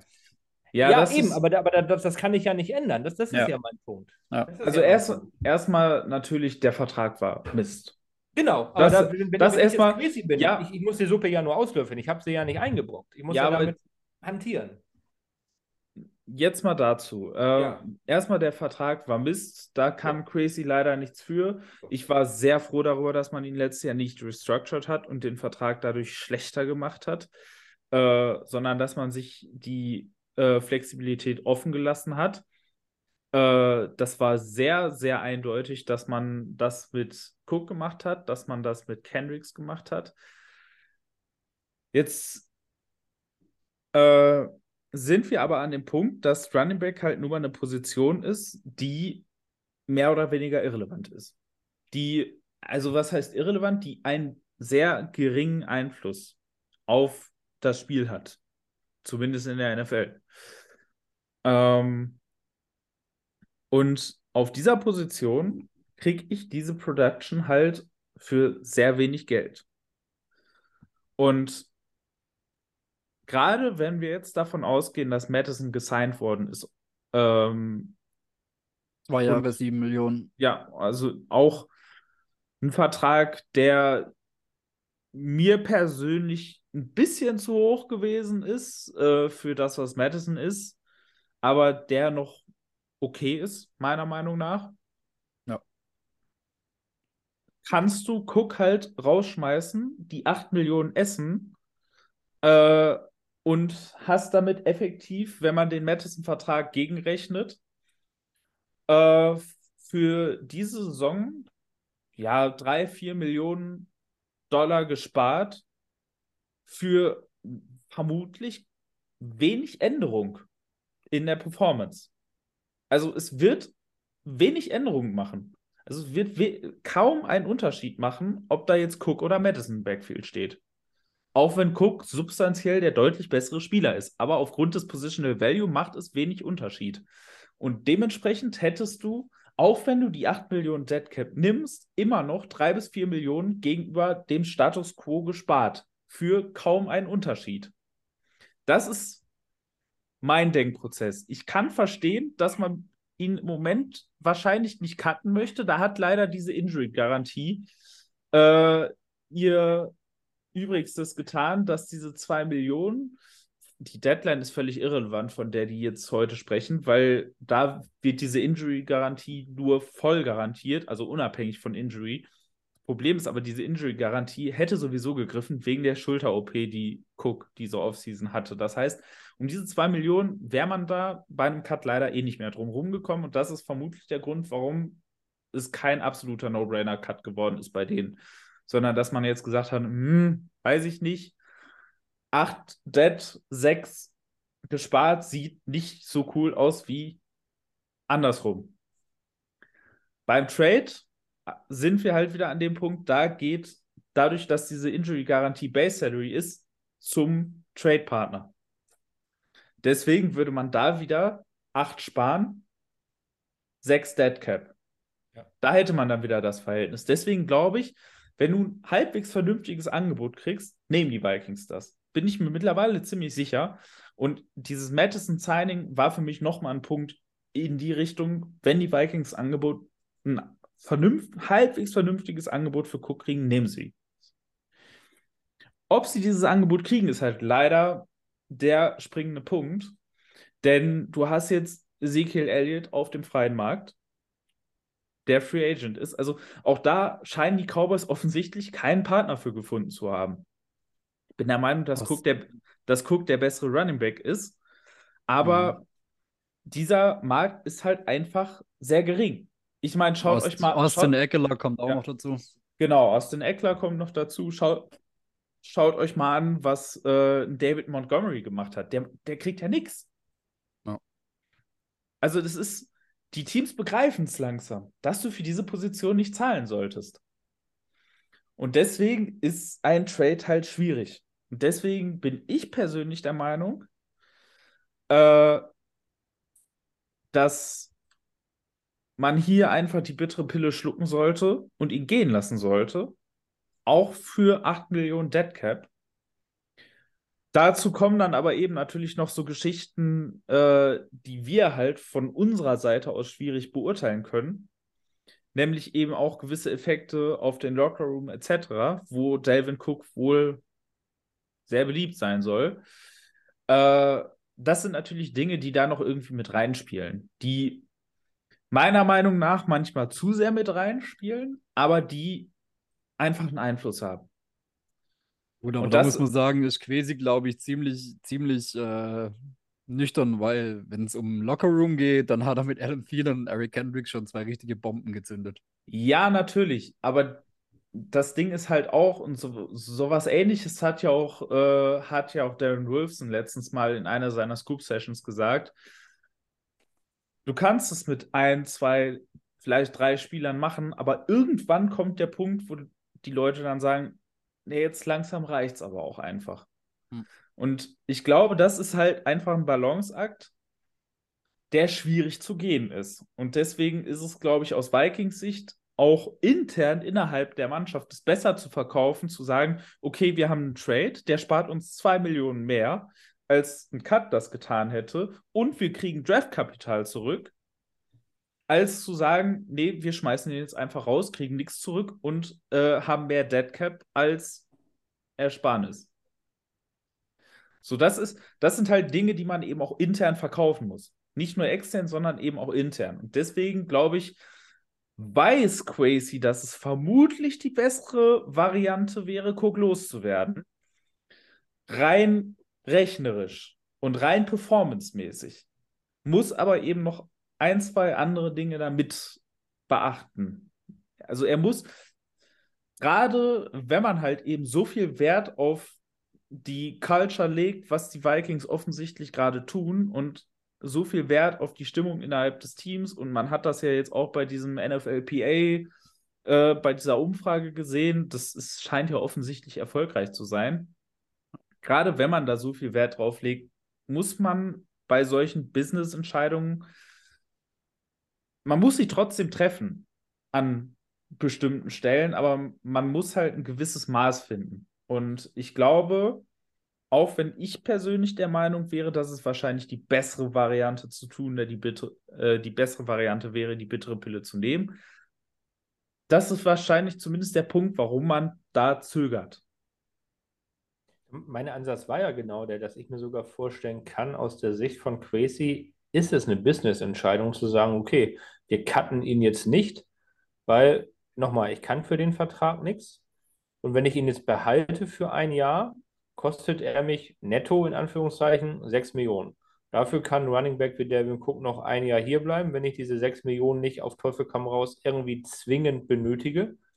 Und nächstes Jahr, ich habe jetzt hier mal ein Jahr weiter geklickt, äh, können wir ihn cutten. Da sind es 3 Millionen Deadcap und 12,5 Millionen Ersparnis. Von daher kann ich es nachvollziehen, wenn ich wirtschaftlich betrachtet sage, nochmal, ich kann für den Vertrag kann ich nichts. Der ist, der ist Mist. Ich muss damit irgendwie umgehen. Äh, ich gucke das jetzt mal ganz nüchtern ja gut, für 6 Millionen nehme ich ihn noch ein Jahr mit. Ja, aber da, da sind wir dann wieder an dem Punkt, wo ich persönlich sagen würde und wo ich auch glaube, dass das die Meinung innerhalb des Front Office eigentlich ist, äh, von einer reinen Business-Entscheidung her, äh, ist es trotz, wäre es trotzdem besser, ihn zu cutten, weil mhm. der Unterschied zwischen Cook und Madison zwar grundsätzlich als Spieler ein relativ großer ist, durch den geringen Wert der Position, aber einen sehr, sehr geringen Unterschied auf die letztendliche Team-Performance bringt und du, du somit in der Lage wärst, 4 Millionen für quasi keinen Unterschied zu sparen. Das ist die Business-Entscheidung, die reine Business-Entscheidung. Das ist meiner Meinung nach eine Entscheidung, wo es mehr Sinn macht, Cook zu cutten. Auch wenn es bitter wäre, diese 8 Millionen zu nehmen, aber du sparst halt immer noch 4 Millionen gegenüber Status Quo und hast quasi keinen Unterschied. Das, das, ist, das ist dann die Frage. Das ist dann eher, eher, wie ich finde, keine Business, sondern dann vielleicht eher eine sportliche Entscheidung. Ähm, wer weiß, was, was der Headcoach dazu gesagt hat. Ne? Wenn, wenn, wenn, wenn der GM sagt, okay, pass auf, mit Cook sieht es so und so aus, 6 Millionen kann ich noch vertreten, was meinst du? Und sollte O'Connell dann gesagt haben, nee, ich hätte den schon gerne weiterhin, ich finde, vielleicht ist das, vielleicht passt das zusammen. Ich, ich, ich suche halt, such halt nur Erklärung, warum bis jetzt kein, kein Cut gekommen ist. Ich glaube, ein Trade, wie du schon richtig sagst, der, der wäre schon da, oder vielleicht, vielleicht kommt er ja auch, oder vielleicht kommt er ja auch, was, was Stefan heute meinte, während des Drafts, da ist ja, ist ja noch Zeit. Aber ein Cut, glaube ich, tatsächlich, den, den hätten wir wahrscheinlich schon gehabt. Ja, also ich glaube ich glaub tatsächlich, ähm, ich glaube auch, dass ähm, der Cut vermutlich nicht kommen wird. Ähm, ich glaube, dass eben, wie gesagt, das eher mit den Faktoren zusammenhängt, die ich jetzt am Ende gesagt habe und nicht mit der, aber O'Connell will ihn. Das glaube ich nicht. Äh, Flores hätte sicherlich auch gerne Eric Hendricks gehabt und O'Connell hätte sicherlich auch gerne immer noch Adam Thielen gehabt. Ich glaube nicht, dass O'Connell in eine Saison gehen wollte mit KJ Osborne als Wide Receiver 2. Also das, glaube ich, ist nicht der Grund. Ich glaube, der Grund ist tatsächlich eben die Geschichte, die ich jetzt am Ende gesagt habe, dass du da halt eben auch das Ding intern an deinen Lockerroom verkaufen musst. Und diesbezüglich, das hat man bei den Vikings schon in den letzten Jahren gesehen, kaum meistens Moves halt dann, wenn du sie brauchtest. Das heißt, es ist einfacher zu verkaufen. Wir cutten den Spieler jetzt, weil wir wollen den Spieler. Und da kann ich mir halt vorstellen, dass man vielleicht auch da noch wartet auf den, auf quasi den Gegenmove, den man dann machen kann. Dass man da hingehen kann, Leute, wir haben uns zwar jetzt von einem beliebten und guten Spieler getrennt aus Gründen, aber dafür haben wir jetzt den. Das ist einfacher zu verkaufen. Und das haben die Vikings letztes Jahr schon gemacht. Äh, die haben letztes Jahr eben mehrfach dann noch Leute entlassen oder äh, Verträge restructured, wenn halt dann direkt der Gegenmove kam. Und das könnte ich mir halt noch vorstellen. Bei Cook vielleicht, bei Zedarius Smith eher weniger. wenn halt jetzt die Garantie von Smith auch kommt, die wird jetzt innerhalb der nächsten Stunden kommen. Äh, die ist halt heute fällig und das ist äh, 16 Uhr Eastern-Zeit, äh, also 16 Uhr New Yorker Zeit. 10 Gilt, ja, gilt diese Klausel. Dementsprechend äh, rechne ich tatsächlich nicht mehr mit einem Zedarius Cut. Also da wird man nicht seinem Wunsch entsprechen. Da wird man Das, eher das auch wäre ja finanziell ähnlich. Das wären, das wären 8 Millionen Deadcap, 7 Millionen Ersparnis. Halt Ja, jetzt, da auch wenn- noch. Ja, jetzt, weil die Garantien drin waren. Genau. Vor, vor den Garantien wären das 13 Millionen Ersparnis gewesen. Ja, Deswegen auch da, wenn es kommt, dann kommt es als Trade, denn auch da die Garantien sind Base Salary. ja. Wenn Ja. getradet wird, geht dieses Base Salary zum abnehmenden Team. Da haben wir, da haben wir bei, beim Trade hätten wir etwas über 3 Deadcap und etwas Ja, über drei- 12 Ersparnis. 3,3 Millionen Deadcap Ja, kann man ja. Ja, das, das wäre es bis zur Deadline auch beim Cut gewesen. Mhm. Ach so, okay. Das heißt, wenn er jetzt in den nächsten 10 Minuten noch gecuttet werden sollte, wären die Ersparnisse so, wie sie beim Trade hier angezeigt werden. Korrekt. Ah, Kann auch gut okay. sein, dass, kann auch sein, dass er schon gecuttet wurde und wir es nur noch nicht wissen. Äh, wann die Moves dann immer gemacht werden und wann sie official werden und wann irgendjemand von diesen Moves erfährt, das ist, ist auch nochmal so eine eigene Geschichte. Ich glaube tatsächlich nicht, dass es passiert. Äh, ich glaube, dass die Vikings da wirklich nach einem Trade-Partner suchen. Hm. Ähm, auch das eine Sache, die durchaus während des Drafts passieren kann. Ist das irgendwie zu bewerten, dass er vermeintlich darum gebeten hat, dass er doch bitte released wird, oder ist das? Man muss, da muss man dazu sagen, so Darius Smith hat sich in der Offseason 2022 auf einen für ihn relativ ungünstigen Vertrag bei uns eingelassen. Und aus dem möchte er jetzt halt einfach raus. Einfach schlichtweg aus Business-Side. Ich glaube nicht, dass es da irgendwie Ja. einen Groll gegen das Team gibt oder sonst was, sondern er hat sich einfach, er und sein Agent haben sich da auf einen für ihn recht bescheidenen Vertrag eingelassen, um bei uns zu spielen. Und äh, den hätte er jetzt wahrscheinlich gern von der Backe. Ja, klar. Also ich meine, man muss es halt auch aus der Situation letztes Jahr sehen. Also letztes Jahr war der Vertrag schon nicht gut für ihn. War ich auch Nee. der Meinung schon, ich war letztes Jahr überrascht. Warte, das ist es? Für das Ja. hat er jetzt gesigned? Für das ist er von den Ravens jetzt weggegangen zu den Vikings? Ja, der hatte ja zu also das hatte mich schon ein bisschen gewundert, aber natürlich mit der, äh, mit der Verletzung, die er hatte, er hat ja in dem Jahr vorher nicht gespielt, Alter etc., war das irgendwie noch, also es war überraschend, aber es war halt noch irgendwas, was man vertreten konnte. Aber ich glaube, äh, man hat auf Seiten von Zedarius Smith darauf gesetzt, dass das quasi nur ein, ein Einjahresvertrag ist. Ähm, und die Vikings dann nächstes Jahr aus Cap-Gründen da raus müssen. Ich glaube, das hat man gehofft. Und dann kam es aber halt dazu, dass der Best Case aller Best Cases, was die Performance von Zedarius angeht, gekommen ist. Er wirklich wieder gut gespielt hat. Und die Vikings jetzt sagen, nö, aus diesem Vertrag, den geben wir doch nicht ab, wir sind doch nicht doof. Und Zedarius sagt aber, ja, Guys, ich bin aber ein Top-Tier-Edge-Rusher. Ich will wie einer bezahlt werden. Und das sind 8 Millionen pro Jahr mehr, die ich da bekommen müsste. Das ist dann natürlich eine Situation, die ist schwierig. Also grundsätzlich gibt es da keinen Groll gegen das Team. Es ist rein, finanz rein eine finanzielle Geschichte und da wollen beide Parteien halt ihre Interessen wahren. Und da ist es aus Vikings Sicht richtig, dass man sagt, nö, wir geben dich nicht ab, solange das kein Trade ist. Und aus der Darius Smiths Sicht ist es absolut äh, verständlich, dass er sagt, Guys, ich bekomme hier viel zu wenig Kohle für das, was ich spiele.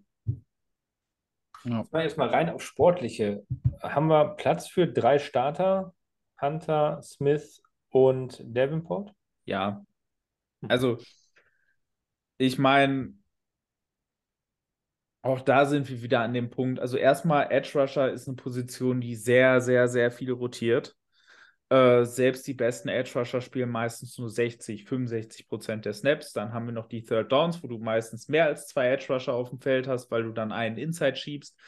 Äh, mindestens einen Inside schiebst, weil du halt dann dein Speed Package auspackst und äh, dann eben die, den Pass Rush deiner Edge Rusher ausnutzen willst und auf, äh, auf Run Defense halt einlassen kannst, schlicht und einfach, weil in der Situation keiner, keiner, der halbwegs bei Sinnen ist, mehr läuft. Ähm, deswegen, also die irgendwie da unterzukriegen, das wird nicht das Problem. Ich meine, wir haben ja auch, wir haben ja auch Darius Smith, äh, Preston Smith und, äh, und Rashan Gary in einer, in einer Defense gesehen bei den Packers. Drei Top-Edge-Rusher zu haben, ist ein Luxus und kein Problem. Gut, bevor wir weitergehen, ich habe noch einen Punkt zu der Thematik Delvin Cook. Könnte es sein, dass man sich im Front Office denkt, wenn wir den nächstes Jahr so günstig cutten können und wir dieses Jahr eh 8 Millionen Dead fressen, dass wir ihn für diese 6 Millionen, die er dann zusätzlich bekommt, einfach in Grund und Boden rennen, weshalb man dann auch noch hier diesen Titan Josh Oliver, der ja durchaus oder eigentlich fast ausschließlich Run-Blocking auf, auf seinem Resümee hat, dass man ihn dafür holt und sagt, okay, wenn wir ihn eh schon halten und eh schon einen Haufen Deadcap in den Büchern haben, dann holen wir uns da auf dem Feld wenigstens noch den maximalen Nutzen raus, geben ihm einen zusätzlichen guten Blocker und rennen den dieses Jahr, bis die Beine abfallen. Ja, aber dann. Und nächstes Jahr glaub, verabschieden wir uns. Also ich glaube nicht, dass, dass, der, dass ein Head Coach seine Spielphilosophie von irgendeiner Vertragssituation abhängig macht. Aber. Ja. Also erstmal das. Zweitens, äh, wenn das der Plan ist, dann holst du Madison nicht zurück. Ähm, ja. ja. Okay, ich. Weil ich, ich, war sehr, ich, ich war sehr überrascht von diesem, von diesem Josh Oliver Signing. Also ein Titan, der eigentlich fürs Receiving Game nichts beiträgt in einer Pass-Heavy Offense und der eigentlich nur Run-Blocking kann und den auch noch relativ hoch bezahlt dafür. Also, keine Ahnung, den Move fand ich ein bisschen schräg. Ja. Äh, also, ja, da, ko da kommen wir gleich noch zu. Äh, ich würde jetzt auch tatsächlich sagen, weil das jetzt, weil wir uns da jetzt langsam so ein bisschen im Kreis drehen, dass wir jetzt auch gleich mal zu den neuen Signings kommen. Und da bringe ich jetzt die beste Überleitung, die du haben kannst. Breaking News: Marcus Davenport hat seinen Vertrag unterschrieben. Sehr gut. Das Vor vier Sekunden von Ben Gessling äh, getweetet. Dementsprechend haben wir Breaking News im Podcast. Sehr schön. Ich glaube auch generell, wir können die, die letzten beiden Punkte, die wir noch auf dem, auf dem Zettel haben, also Teamentwicklung, Quarterback-Situation und Zugänge, können wir, ja, können wir ja zusammenfassen. Da sind die Übergänge ja fließend, wenn wir, wenn wir das besprechen. Ja. ja. Vielleicht sollten wir dann tatsächlich mit dem, mit dem Quarterback anfangen, weil das ist nun mal die, die wichtigste Position. Der Vertrag wurde jetzt erstmal restructured, nicht mehr, nicht weniger. Können wir uns darauf einstellen? Müssen wir uns darauf einstellen, je nachdem von welcher Seite man das sieht, dass wir das letzte Jahr Kirk Cousins als Starter erleben werden bei uns? Das ist gut möglich. Ähm, ich glaube, man. Also, ich bin kein großer Fan dieser Restructure gewesen, zumindest nicht in dem Maße, in dem man es gemacht hat, weil man dann nächstes Jahr eben bei einem Abgang echt viel Deadcap hat äh, was man jetzt in die Void-Jahre geschoben hat. Und die Void-Years, die kommen halt äh, alle zurück in 2024 und summieren sich da, äh, wenn der Vertrag eben tatsächlich dann ausläuft, sodass die Vikings dann deutlich über 25 Millionen Dollar zahlen für einen Quarterback, der nicht hier spielt. Ähm, trotzdem, glaube ich, hat man es mal wieder geschafft, sich die Optionen da komplett offen zu halten ich glaube, wenn man nicht zwei Void-Years drangepackt hätte, dann hätte ich ganz klar gesagt, okay, das war es jetzt für Cousins, weil dann hättest du halt diese 28, äh, ja, ich glaube, rund 28 Millionen gehabt, die du auf eine Extension hättest draufrechnen müssen, was halt finanziell echt schwierig zu machen gewesen wäre. Ähm, das Ding ist aber dadurch, dass du die jetzt auf vier Jahre aufgesplittet hast, wenn du den Vertrag verlängerst, dann bleibt das auf vier Jahre aufgesplittet. Und dann hast du wiederum einen relativ managebares Feld. Und so hat man es halt geschafft, die, die Entscheidung um Kirk Cousins auf nächstes Jahr zu vertagen. Und dementsprechend wird man, glaube ich, einfach schauen nächstes Jahr, in welcher Position sind wir? In wel haben wir, äh, also wie ist die Saison gelaufen? Sind wir in einer Position, wo wir jetzt eigentlich innerhalb der nächsten ein, zwei Jahre wieder ganz klar angreifen können, mit Kirk Cousins auf dem Roster und es uns leisten können, finanziell sollte es wahrscheinlich gehen, Cousins nochmal zu verlängern, in dem Fall dann wahrscheinlich langfristig, wahrscheinlich ungefähr um die vier Jahre, die jetzt aktuell Voltiers sind. Äh, das könnte man dann wahrscheinlich relativ, relativ easy machen und sich zumindest so zwei Jahre Window geben, wo die Capitals machbar sind. Und dann quasi sagen, okay, nach mir die Sinnflut, äh, wir, wir reizen dieses Fenster jetzt aus, wir sind nah genug dran, wir machen das jetzt.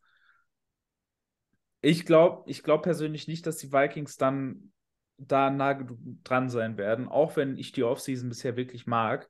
Aber ich glaube nicht, dass die Vikings dann nah genug dran sein werden, um mit Cousins innerhalb der nächsten zwei Jahre dann einen Championship-Run zu machen.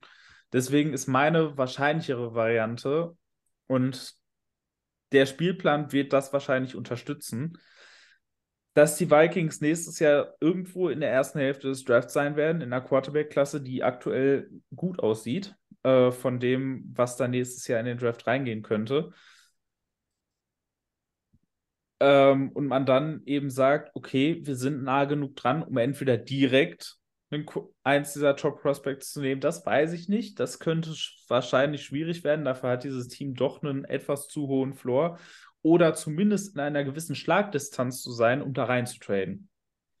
Und das glaube ich, das ist im Moment die wahrscheinliche Variante, weil ich, man muss halt auch mal sehen, gegen was die Vikings dieses Jahr spielen. Also die Vikings haben äh, unter anderem äh, auf dem Schedule die, äh, die AFC West mit den Broncos, die jetzt Sean Payton als Head Coach geholt haben, mit den Chiefs, mit den Chargers. Äh, ja, gut, die Raiders sind vermutlich nächstes Jahr eher Fallobst, aber ansonsten ist es wahrscheinlich eine relativ knallharte Division. Ähm, und ich habe mir gerade mal den Sketch für angeguckt. Ja. Wir gehen 10 zu 7, glaube ich. das äh, halte ich für sehr optimistisch. Äh, zumal hm. es eben auch innerhalb der NFC ein First Place Schedule ist. Äh, nicht nur in der NFC, auch der eine 17. Spiel AFC Opponent ist, äh, ist ein First Place Opponent. Äh, das müssten, boah, wer ist das jetzt gerade? Äh, ich weiß es, ich habe es jetzt gerade nicht im Kopf, wer, der, wer dieses 17. Team ist. Ähm, die Bengals. Die Bengals sind das 17. Team. Hm. Und dann hast du noch die Eagles auf, auf dem Spielplan, du hast die Niners auf dem Spielplan. Boah. Ja, und man muss dazu sagen, die NFC North haben wir auch jeweils zweimal und ich sehe uns dieses Jahr definitiv nicht äh, so stark der Division ja. davonrennen wie letztes Jahr. Also ja. ich sehe uns da eher auf einer Ebene mit Lions und Bears dieses Jahr. Das absolut. Also da ist wirklich, das wird, das wird wirklich hart dieses Jahr und es wird schwierig dieses Jahr. Und da könnte man tatsächlich am Ende in einer Position sein. Und die Vikings tanken jetzt nicht oder machen irgendwas in die Richtung. Aber ich glaube, es ist schon in den Plänen drin, dass das eine schwierige Saison werden kann. Zusätzlich zu der Tatsache, dass wir natürlich auch in dieser ganzen One-Score-Game-Geschichte äh, eine gewisse Regression sehen werden. Auch wenn das manche ungern hören möchten. Aber es sind halt einfach Faktoren, in denen die Vikings letztes Jahr sehr viel Glück hatten, die dieses Jahr nicht mehr so laufen werden. Und deswegen wird das wahrscheinlich eine Saison, die uns nicht ganz so viel Spaß machen wird wie die letzte Saison. Aber eine Saison, die für die Zukunftspläne wahrscheinlich gar nicht so schlecht sind und man dann eben eventuell in einem in der Schlagdistanz ist, um tatsächlich mal nach dem Quarterback of the Future zu schauen. Ich kann mir auch vorstellen, dass die Vikings dieses Jahr so eine Midround-Geschichte irgendwo nehmen, so ein Midround-Projekt, äh, was man vielleicht mal guckt, ob man das irgendwie aufbauen kann. Also, wenn Herndon Hooker an einem, äh, einem vernünftigen Zeitpunkt zu haben ist, ähm, beispielsweise, dass man auch da mal guckt, was kriegt man dieses Jahr raus und lassen wir den vielleicht nächstes Jahr übernehmen. Aber ich glaube, dass wir innerhalb der nächsten ein oder zwei Jahre vermutlich die Vikings hoch einen Quarterback draften sehen und dass dann die Zeit von Kirk Cousins zu Ende ist, wenn die Vikings nicht wieder erwarten, dieses Jahr äh, eine Top-Saison spielen, die tatsächlich ernsthaft die Vermutung zulässt, dass dieses Team innerhalb der nächsten zwei Jahre mit Kirk Cousins angreifen kann. Und wirklich nicht die Playoffs, sondern den Titel angreifen kann. Ja. Also Playoffs sehe ich gerade aufgrund der Division ehrlicherweise tatsächlich realistisch, weil ich will, ich will jetzt die NFC North nicht mit der NFC South vom letzten Jahr vergleichen, aber ich glaube tatsächlich, dass wir und, und die Lions, ehrlich gesagt, ungefähr auf, auf einem Niveau sind, würde ich, würd Ja. ich schon sagen. Knapp dahinter, die Bears sehe ich ehrlicherweise noch ein, ein Stückchen dahinter. Und dann, und dann kommt, kommt Green Bay. Also ich, ich könnte mir vorstellen, dass es in Anführungszeichen, re, also leicht nicht, aber versteht mich da bitte nicht falsch, aber dass es schwieriger Divisions, schwierigere Divisions gibt, die man gewinnen muss, um in die Playoffs zu kommen. Das Manche machen so eine, so eine Cowboys, Eagles, keine Ahnung was Division, wo eigentlich keiner gewinnen will und am Ende stolpern wir da auf den First Platz. Ja, stolpern, also ich, ich habe es mir gerade aufgeschrieben, 17.03. Ich sag, wir gehen 10 und 7. Wir, wir sprechen uns im Dezember, Januar. Also, äh, Aber ich könnte mir vorstellen, dass wir, dass wir, die, dass wir kein Top-Team sind, aber dass wir einfach in die Playoffs kommen, weil wir die Division gewinnen. Ja, ich persönlich muss ganz ehrlich sagen, ähm, ich weiß, ich mache mich jetzt wieder unbeliebt damit, aber ich finde die Lions relativ klaren Favorit äh, für die neue Saison in der NFC North. Ähm, ja, das habe ich auch vor ein paar Jahren mal gesagt und habe dafür mächtig auf die Fresse gekriegt, hauptsächlich, weil Matt Patricia halt ein unfassbar inkompetenter Coach ist. Ähm, ich bin nicht der größte Fan von, äh, von Campbell, der, aber der ist nicht annähernd so inkompetent, wie das ein Matt Patricia war. Und mit dem Kader, den die Lions aktuell haben, mit den Waffen, die die Lions haben, mit der Offensive Line, die die Lions haben, kannst du auch einen Jared Goff tragen. Und ich finde, die Lions sind auch eins der Teams, die nicht viel Tara in der Free, äh, in der Free Agency bisher gemacht haben, die aber wirklich kluge Moves gemacht haben. Steven Nelson ist da beispielsweise einer, der mir da ein, äh, nicht Steven Nelson, äh, Cam Sutton, der andere Cornerback von den Steelers, ist da jemand, der mir einfällt, der eigentlich eins meiner absoluten Wunschtargets für die Vikings war, äh, was sich die Lions da gegriffen haben. Ähm, also die Lions haben, haben wirklich auch, ähnlich wie die Vikings, so unterschwellig ein paar wirklich sehr, sehr gute Investments gemacht, hatten aber vom Kader her schon, meiner Meinung nach, letztes Jahr schon eher die bessere Basis, als die Vikings das jetzt hatten. Und was man auch nicht vergessen darf, die Lions haben einen Haufen Draftkapital, unter anderem auch Mhm. wieder einen Top-10-Pick. Ähm, und das halt auf diesen Kader, den die letztes Jahr schon hatten und der letztes Jahr zumindest zum Ende der Saison schon fast auf dem Level der Vikings war. Da sehe ich persönlich jetzt zum jetzigen Stand der Offseason, das kann sich ja noch ändern, je nachdem, was die Teams so tun, aber zum jetzigen Stand der Offseason sehe ich die Lions als gar nicht so geringer Favorit in dieser Division. Und ich, ich- glaube nicht, dass wir aus der NFC North dieses Jahr eine Wildcard sehen. Da bin ich absolut bei dir. Ich bin, hier, ich bin auch Ja. fast bei dir, was die Lions anbelangt.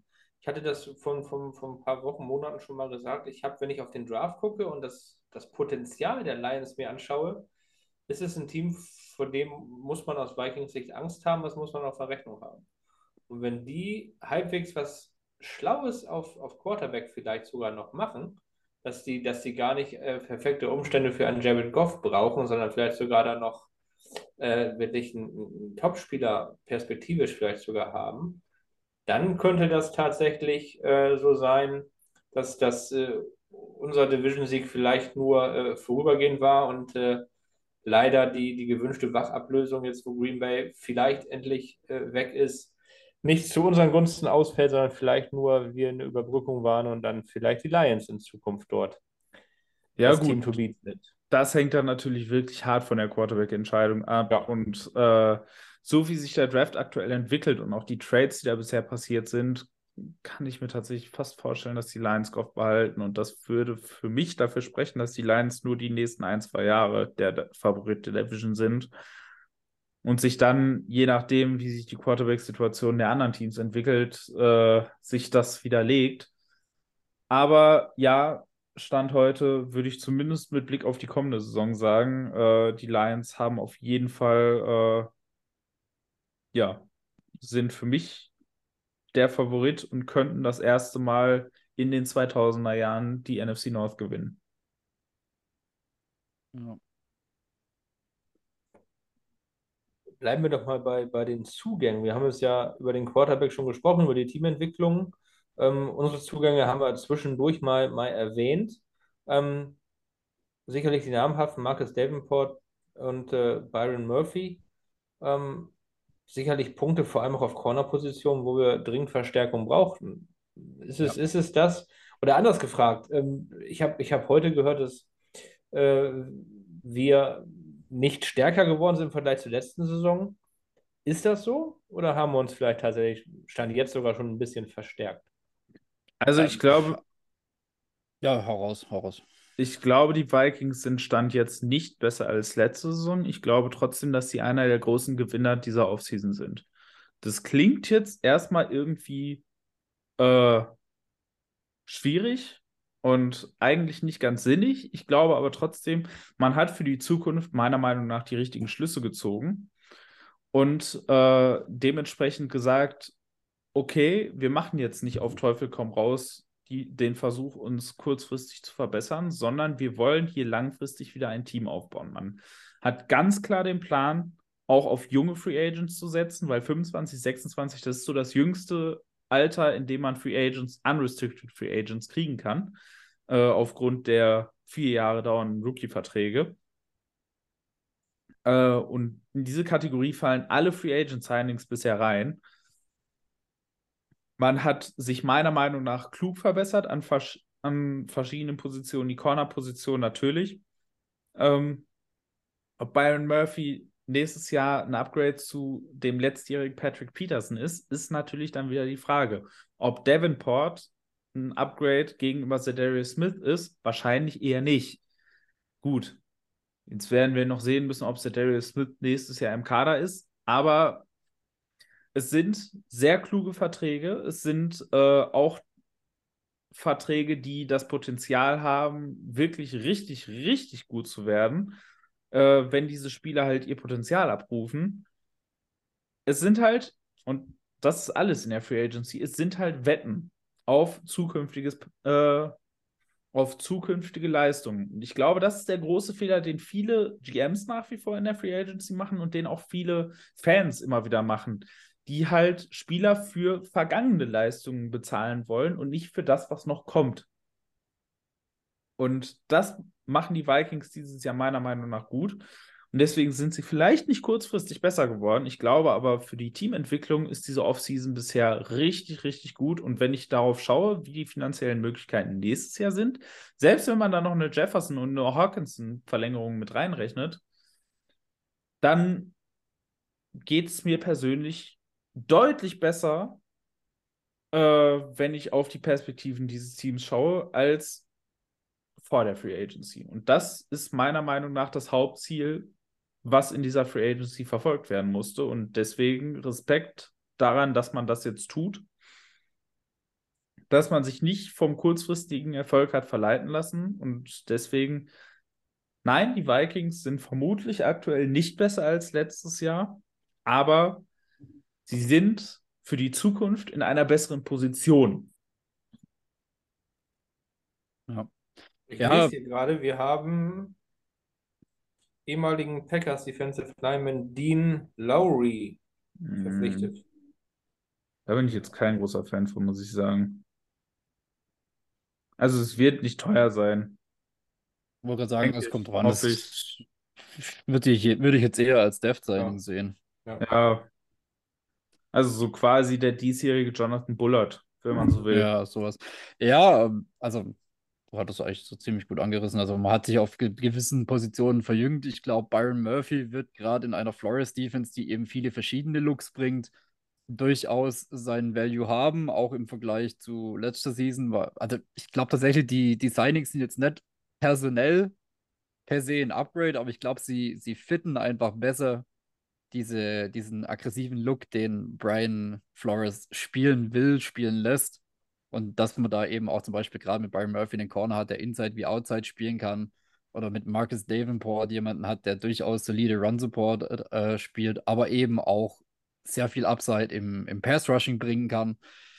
Das sind alles Signings, Harrison Smith restructuren zu einem Deal, der für uns wirklich in Ordnung ist. So, er verzichtet auf einen ganzen Batzen Kohle, um beim Team zu bleiben. Ähm, das sind alles Signings, die eher kein, kein individuelles Upgrade sind, aber einfach besser auf dieses Defensive Scheme, das kommen wird, abgestimmt sind. Und von dem her, glaube ich, balanciert sich das aus und es wird sich auf einem relativ ähnlichen Level halten. Allerdings werden die Defizite, glaube ich, nicht mehr so hart äh, zuschlagen wie letzte Season, weil eben, wie vorher angesprochen, durch den Pass Rush und durch den, den kreierten Druck durchaus öfter mal was Zählbares aufs Board kommen könnte für uns in Form von Turnovern, in Form von äh, Three and Outs und was dann einfach unsere Corner, unsere Defensive Backs nicht mehr auf dem offenen Feld stehen lässt, wo sie dann einfach nackt da stehen und komplett zerlegt werden. So. Und von dem her glaube ich, ohne dass wir uns personell in einem Vakuum großartig verbessern, wird es in dem neuen Fit einfach äh, trotzdem zu einem besseren Ergebnis führen, auch wenn es in dem Vakuum betrachtet kein besseres Personal sein wird. Übrigens gerade gelesen, zwei Jahre 8,5 Millionen. Ja, das geht. Das ist okay. Ja. Ähm, gut, ich denke, so die, die namhaften Zugänge haben wir jetzt besprochen. Dann gab es noch so ein paar Signings. Äh, Nick Mullins bleibt zum Beispiel. Bradbury haben wir vorhin schon drüber gesprochen. Äh, Madison haben wir ausführlich besprochen. Äh, ja, äh, wurde, Bradbury, wurde Bradbury drei Jahre für 15 Millionen finde ich für einen Starting Center ein echt für ja. uns als Team sehr, sehr angenehmen Deal. Also muss mich ja. Dafür, dass er eigentlich ein Career Year hatte dieses Jahr und meistens da die, die, die meisten Spieler dann echt tief in die Taschen greifen wollen, haben wir den echt günstig verlängert. Also jetzt muss man dazu sagen. Tiefe, ja. Ja, also jetzt muss man dazu sagen, der Center-Markt dieses Jahr ist auch nur so bedingt ja. äh, gewesen, also so bedingt teuer gewesen, nicht wirklich. Also das passt schon. Auch da ist ähnlich wie Harry, halt jemand, der vermutlich nicht viel mehr außerhalb gemacht hätte und dann gesagt hätte, ja, dann komme ich halt zurück. Aber ja, aus Vikings Sicht ein sehr guter Vertrag. Und ansonsten glaube ich, ist, ist viel Tiefe auch dabei. Ne? Also äh, mit klar Nick Mullins als Backup, Schlottman, Ben Ellison, Kenny Willikes, ähm, Black Brandel, Tonga gehalten. Ja. Und na gut, klar, wollen wir drüber reden. Ein Kicker, Longsnapper, gut braucht man. Alles gut, haben wir jetzt. Ähm, da sind noch ein paar Free Agents dabei, die, die bei uns ähm, waren. Sind da welche, wo ihr sagt, die würdet ihr gerne wieder bei uns sehen? Ja, mein großes Fragezeichen von unseren offenen äh, Free Agents, vorher auch angesprochen, äh, Duke Shelley. Also mhm. meiner Meinung nach hätte er sich zumindest in der Rotation seinen Platz verdient. Und äh, zum richtigen Preis hätte ich Duke Shelley sehr gern wieder, wenn es nur als Backup ist, wieder im Team, weil die Snaps, wo er wirklich dann äh, verletzungsbedingt für andere aufs Feld musste, hat er sehr, sehr stark in der kleinen Sample Size, die er da hatte, wirklich sehr, sehr solide gemacht. Also ich würde ihn sehr gern nochmal zum richtigen Preis bei uns sehen. Ja, äh, Shelly, ja, würde ich, würde ich für den richtigen Preis auch nehmen. Ähm, ja. Ansonsten, ich würde Udo nehmen, wenn billig. Also, oh, oh, oh. Ja, doch. Als, ja. als, als, right, ja, Tackle, ja. als right Tackle war er gut. Er kann halt nur Right Tackle spielen, aber das kann, er, das kann er okay. Und wenn, ich meine, schauen wir, schauen wir uns mal in, in, der Liga um, wie da die Backups sind, äh, wie da die Tiefe auf Offense. Du hast keine vernünftigen Backups. Gibt's ja, ich bin, Liga ich nicht. bin, ich Deswegen... bin Right Guard traumatisiert von Uli Udo. Der Name wird für immer mit seinem, mit seinem Arsch rückwärts auf dem Grasen liegend äh, Right Guard in Verbindung gebracht sein. Ja, dann, da erinnere ich mich doch lieber an das, was er letzte Saison gebracht hat. Ja. Ich, ich, also ich persönlich hätte echt gedacht, dass der ein bisschen mehr Geld macht äh, für das, was er jetzt am Ende gespielt hat und für die Not, die eigentlich in der Liga nach wie vor in der Offensive Line besteht. Auf Offensive Tackle gar nicht mehr so sehr. Ich glaube, das tut ihm jetzt ein bisschen weh, äh, dass in den letzten Jahren viele wirklich, wirklich gute Draft-Classes auf Offensive Tackle waren Aber ja. Ja. Und Ansonsten. du musst auch dazu sagen, er hatte jetzt nicht so viel Zeit, sich auf Right Tackle zu beweisen. Also er war ja dann, wenn er Right Tackle gespielt hat, nur Ja, im Verletzungsfall drin. ja. Gibt es ansonsten von euch noch irgendwelche Wünsche jetzt für die Free Agency? Ist unabhängig davon, ob die Spieler mal bei uns waren oder nicht, wo man eventuell was holen könnte. Eigentlich fast für jedes Jahr etwas solide Erfahrung in der Inside oder in der Interior O-Line als Beispiel oder was meint ihr? Ja, ich glaube, also unsere Guard-Situation ist nach wie vor sehr dürftig. Ezra Cleveland, ja, okay. Äh, löst keine Höhenflüge aus, ist aber auch keine Vollkatastrophe. Ed Ingram war sein Rookie-Jahr, aber wir hatten es schon mit dem Award für die meisten äh, seinem eigenen Quarterback auf den Füßen rumstehen. Also ich weiß nicht, inwieweit da tatsächlich Potenzial da ist zu wachsen bei Ed Ingram. Also ich würde mich definitiv nicht über, über einen soliden Guard äh, beschweren. Wenn es nur äh, fürs Camp ist, um zu sehen, einfach Competition und wer gewinnt diesen Guard-Spot. Ansonsten, ich würde mich auch nicht über nochmal den Cornerback beschweren, ganz sicher nicht, weil unsere Cornerback-Depth sieht nach wie vor eher mager aus. Wir haben jetzt mit Byron Murphy vermutlich einen Starter. Wir müssen hoffen, dass äh, Andrew Booth seinem Draft-Status gerecht wird und auch in eine Starting-Rolle reinwächst und das jetzt relativ schnell mit relativ wenig Snaps letztes Jahr wieder durch Verletzungen und ja, dann wird es schon, schon knapp. Dann vielleicht Duke Shelley und äh, Caleb Evans. Sind die, ist da von irgendeiner wirklich Starter-Material? Ich meine, Duke Shelley hat streckenweise so gespielt. Die Frage ist, kann er das permanent auf Starter-Level halten? Was ich, äh, also über seine Karriere hinweg sah das jetzt eher weniger danach aus. Und deswegen, ich würde mich über, über einen Guard und noch einen, einen halbwegs soliden Corner auf jeden Fall einfach nur für die Tiefe im Kader definitiv freuen.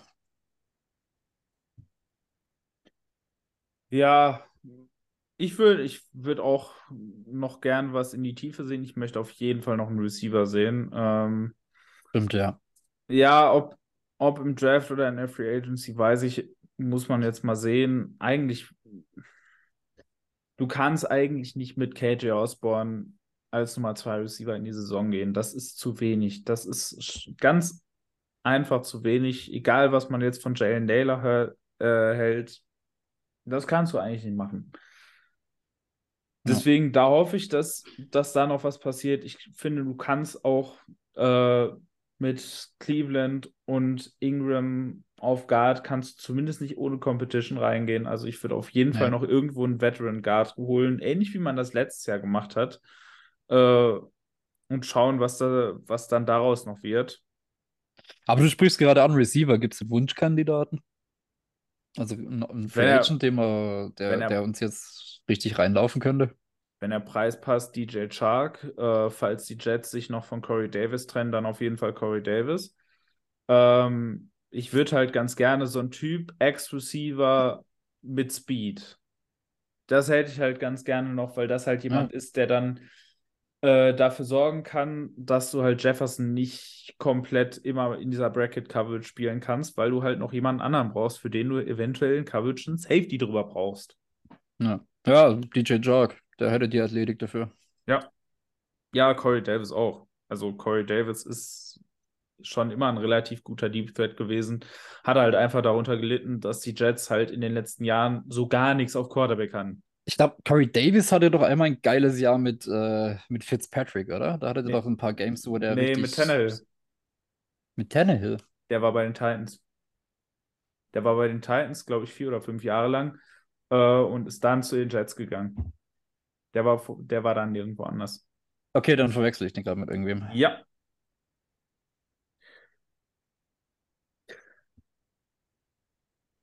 Ja, aber das wär, das wären so meine Wunschkandidaten. Ja, dann weiß ich, haben wir beim letzten Mal auch noch mal kurz drüber gesprochen, Wunschkandidaten, erste Runde im Draft. Ich weiß, Jonas, du hast letztes Mal gesagt, und da bin ich mir jetzt wirklich sicher, äh, du hättest gerne einen Veteran Corner noch vorher, weil die letzten Male die, die äh, Cornerbacks, die Rookies immer Starter und Leistungsträger sein mussten. Byron Murphy ist jetzt da, Patrick Peterson ist weg, dass irgendwelche Auswirkungen auf deinen, auf deinen Draftwunsch dieses Jahr? Oder guckt man, je nachdem, was ist noch in der Free Agency passiert, kommt noch ein Receiver, kommt, gut, Edge Rusher haben wir jetzt dazu gekommen. Wo sind da die, die größten Needs in der ersten Runde? Ja, ich glaube tatsächlich, ähm, man hat sich jetzt in eine gute, in eine gute Position gebracht, was äh, Best Player Available angeht. Mhm. Ähm, gut, Edge Rusher ist, würde ich sagen, von der Karte weg in der ersten Runde. Äh, davon ausgehend, dass Zedarius Smith erstmal weiterhin im Kader ist. Sollte Zedarius Smith nicht im Kader sein, dann ist auch Edge Rusher meiner Meinung nach da wieder äh, im Rahmen der Möglichkeiten, zumal halt eben, wie gesagt, ähm, die Draft-Klasse eine verdammt gute ist. Die Corner-Klasse ist auch wirklich gut. Das heißt, also ich wäre nicht böse ja. drum, wenn es am Ende doch wieder auch ein Cornerback in der ersten Runde wird. Aber, und dafür war halt eben dieses Bayern Murphy-Signing wichtig, man hat sich halt nicht in eine Position gebracht, wo man sagen muss, Cornerback oder Bust. Und was ich spannend finde, ich habe ja gesagt, man wird innerhalb der nächsten ein, zwei Jahre vermutlich einen Quarterback relativ hoch nehmen. Es wird wahrscheinlich nicht passieren, allein wenn man sieht, wie die Trades ausgefallen sind. Aber was passiert, wenn ein Anthony Richardson, wenn ein CJ Stroud oder ein Will Levis, von dem die O'Connell wohl offensichtlich ein Fan sein soll? Äh, darüber hat es ja einige Reports gegeben. Was passiert, wenn die plötzlich an 13, 14 sind? und die Vikings dann tatsächlich irgendwann in Striking Distance sind, ihn zu kriegen. Finde ich spannend. Also viele Möglichkeiten und die Vikings haben die Möglichkeit geschaffen, durch ihre Free Agency da auch wirklich in eigentlich alle Richtungen zu gehen und sich einfach am Draftabend zurückzulehnen und zu gucken, wie entwickelt sich denn jetzt das Ding. Hm. Ja, also, keine Ahnung, ich denke auch mit dem Pick welche, welche Nummer haben wir gerade? Das ist irgendwas um die 23? 25, ja, 23? 23, 23. Also offiziell 23. ist der 24. Pick, weil die Dolphins, äh, glaube ich, den 21. nicht wahrnehmen werden, aber der halt offiziell immer noch gelistet ist. Aber tatsächlich ist es der 23. Also ich spreche jetzt rein aus Bauchgefühl. Aber äh, ich habe ich hab tatsächlich so irgendwie auch das Gefühl, es könnte durchaus auch Richtung Receiver gehen, gerade wenn man mit, mit KJ Osborne nicht, äh, zumindest nicht als Starting Number Two direkt in die Season gehen möchte, ohne Competition. Und in, in diese Range, dadurch, dass diese Receiver-Class eben nicht durch, durch absolute Elite-Prospects gespickt ist wie die letzten Jahre, fallen da halt teilweise vermutlich auch ein paar der besten Receiver dieser Klasse.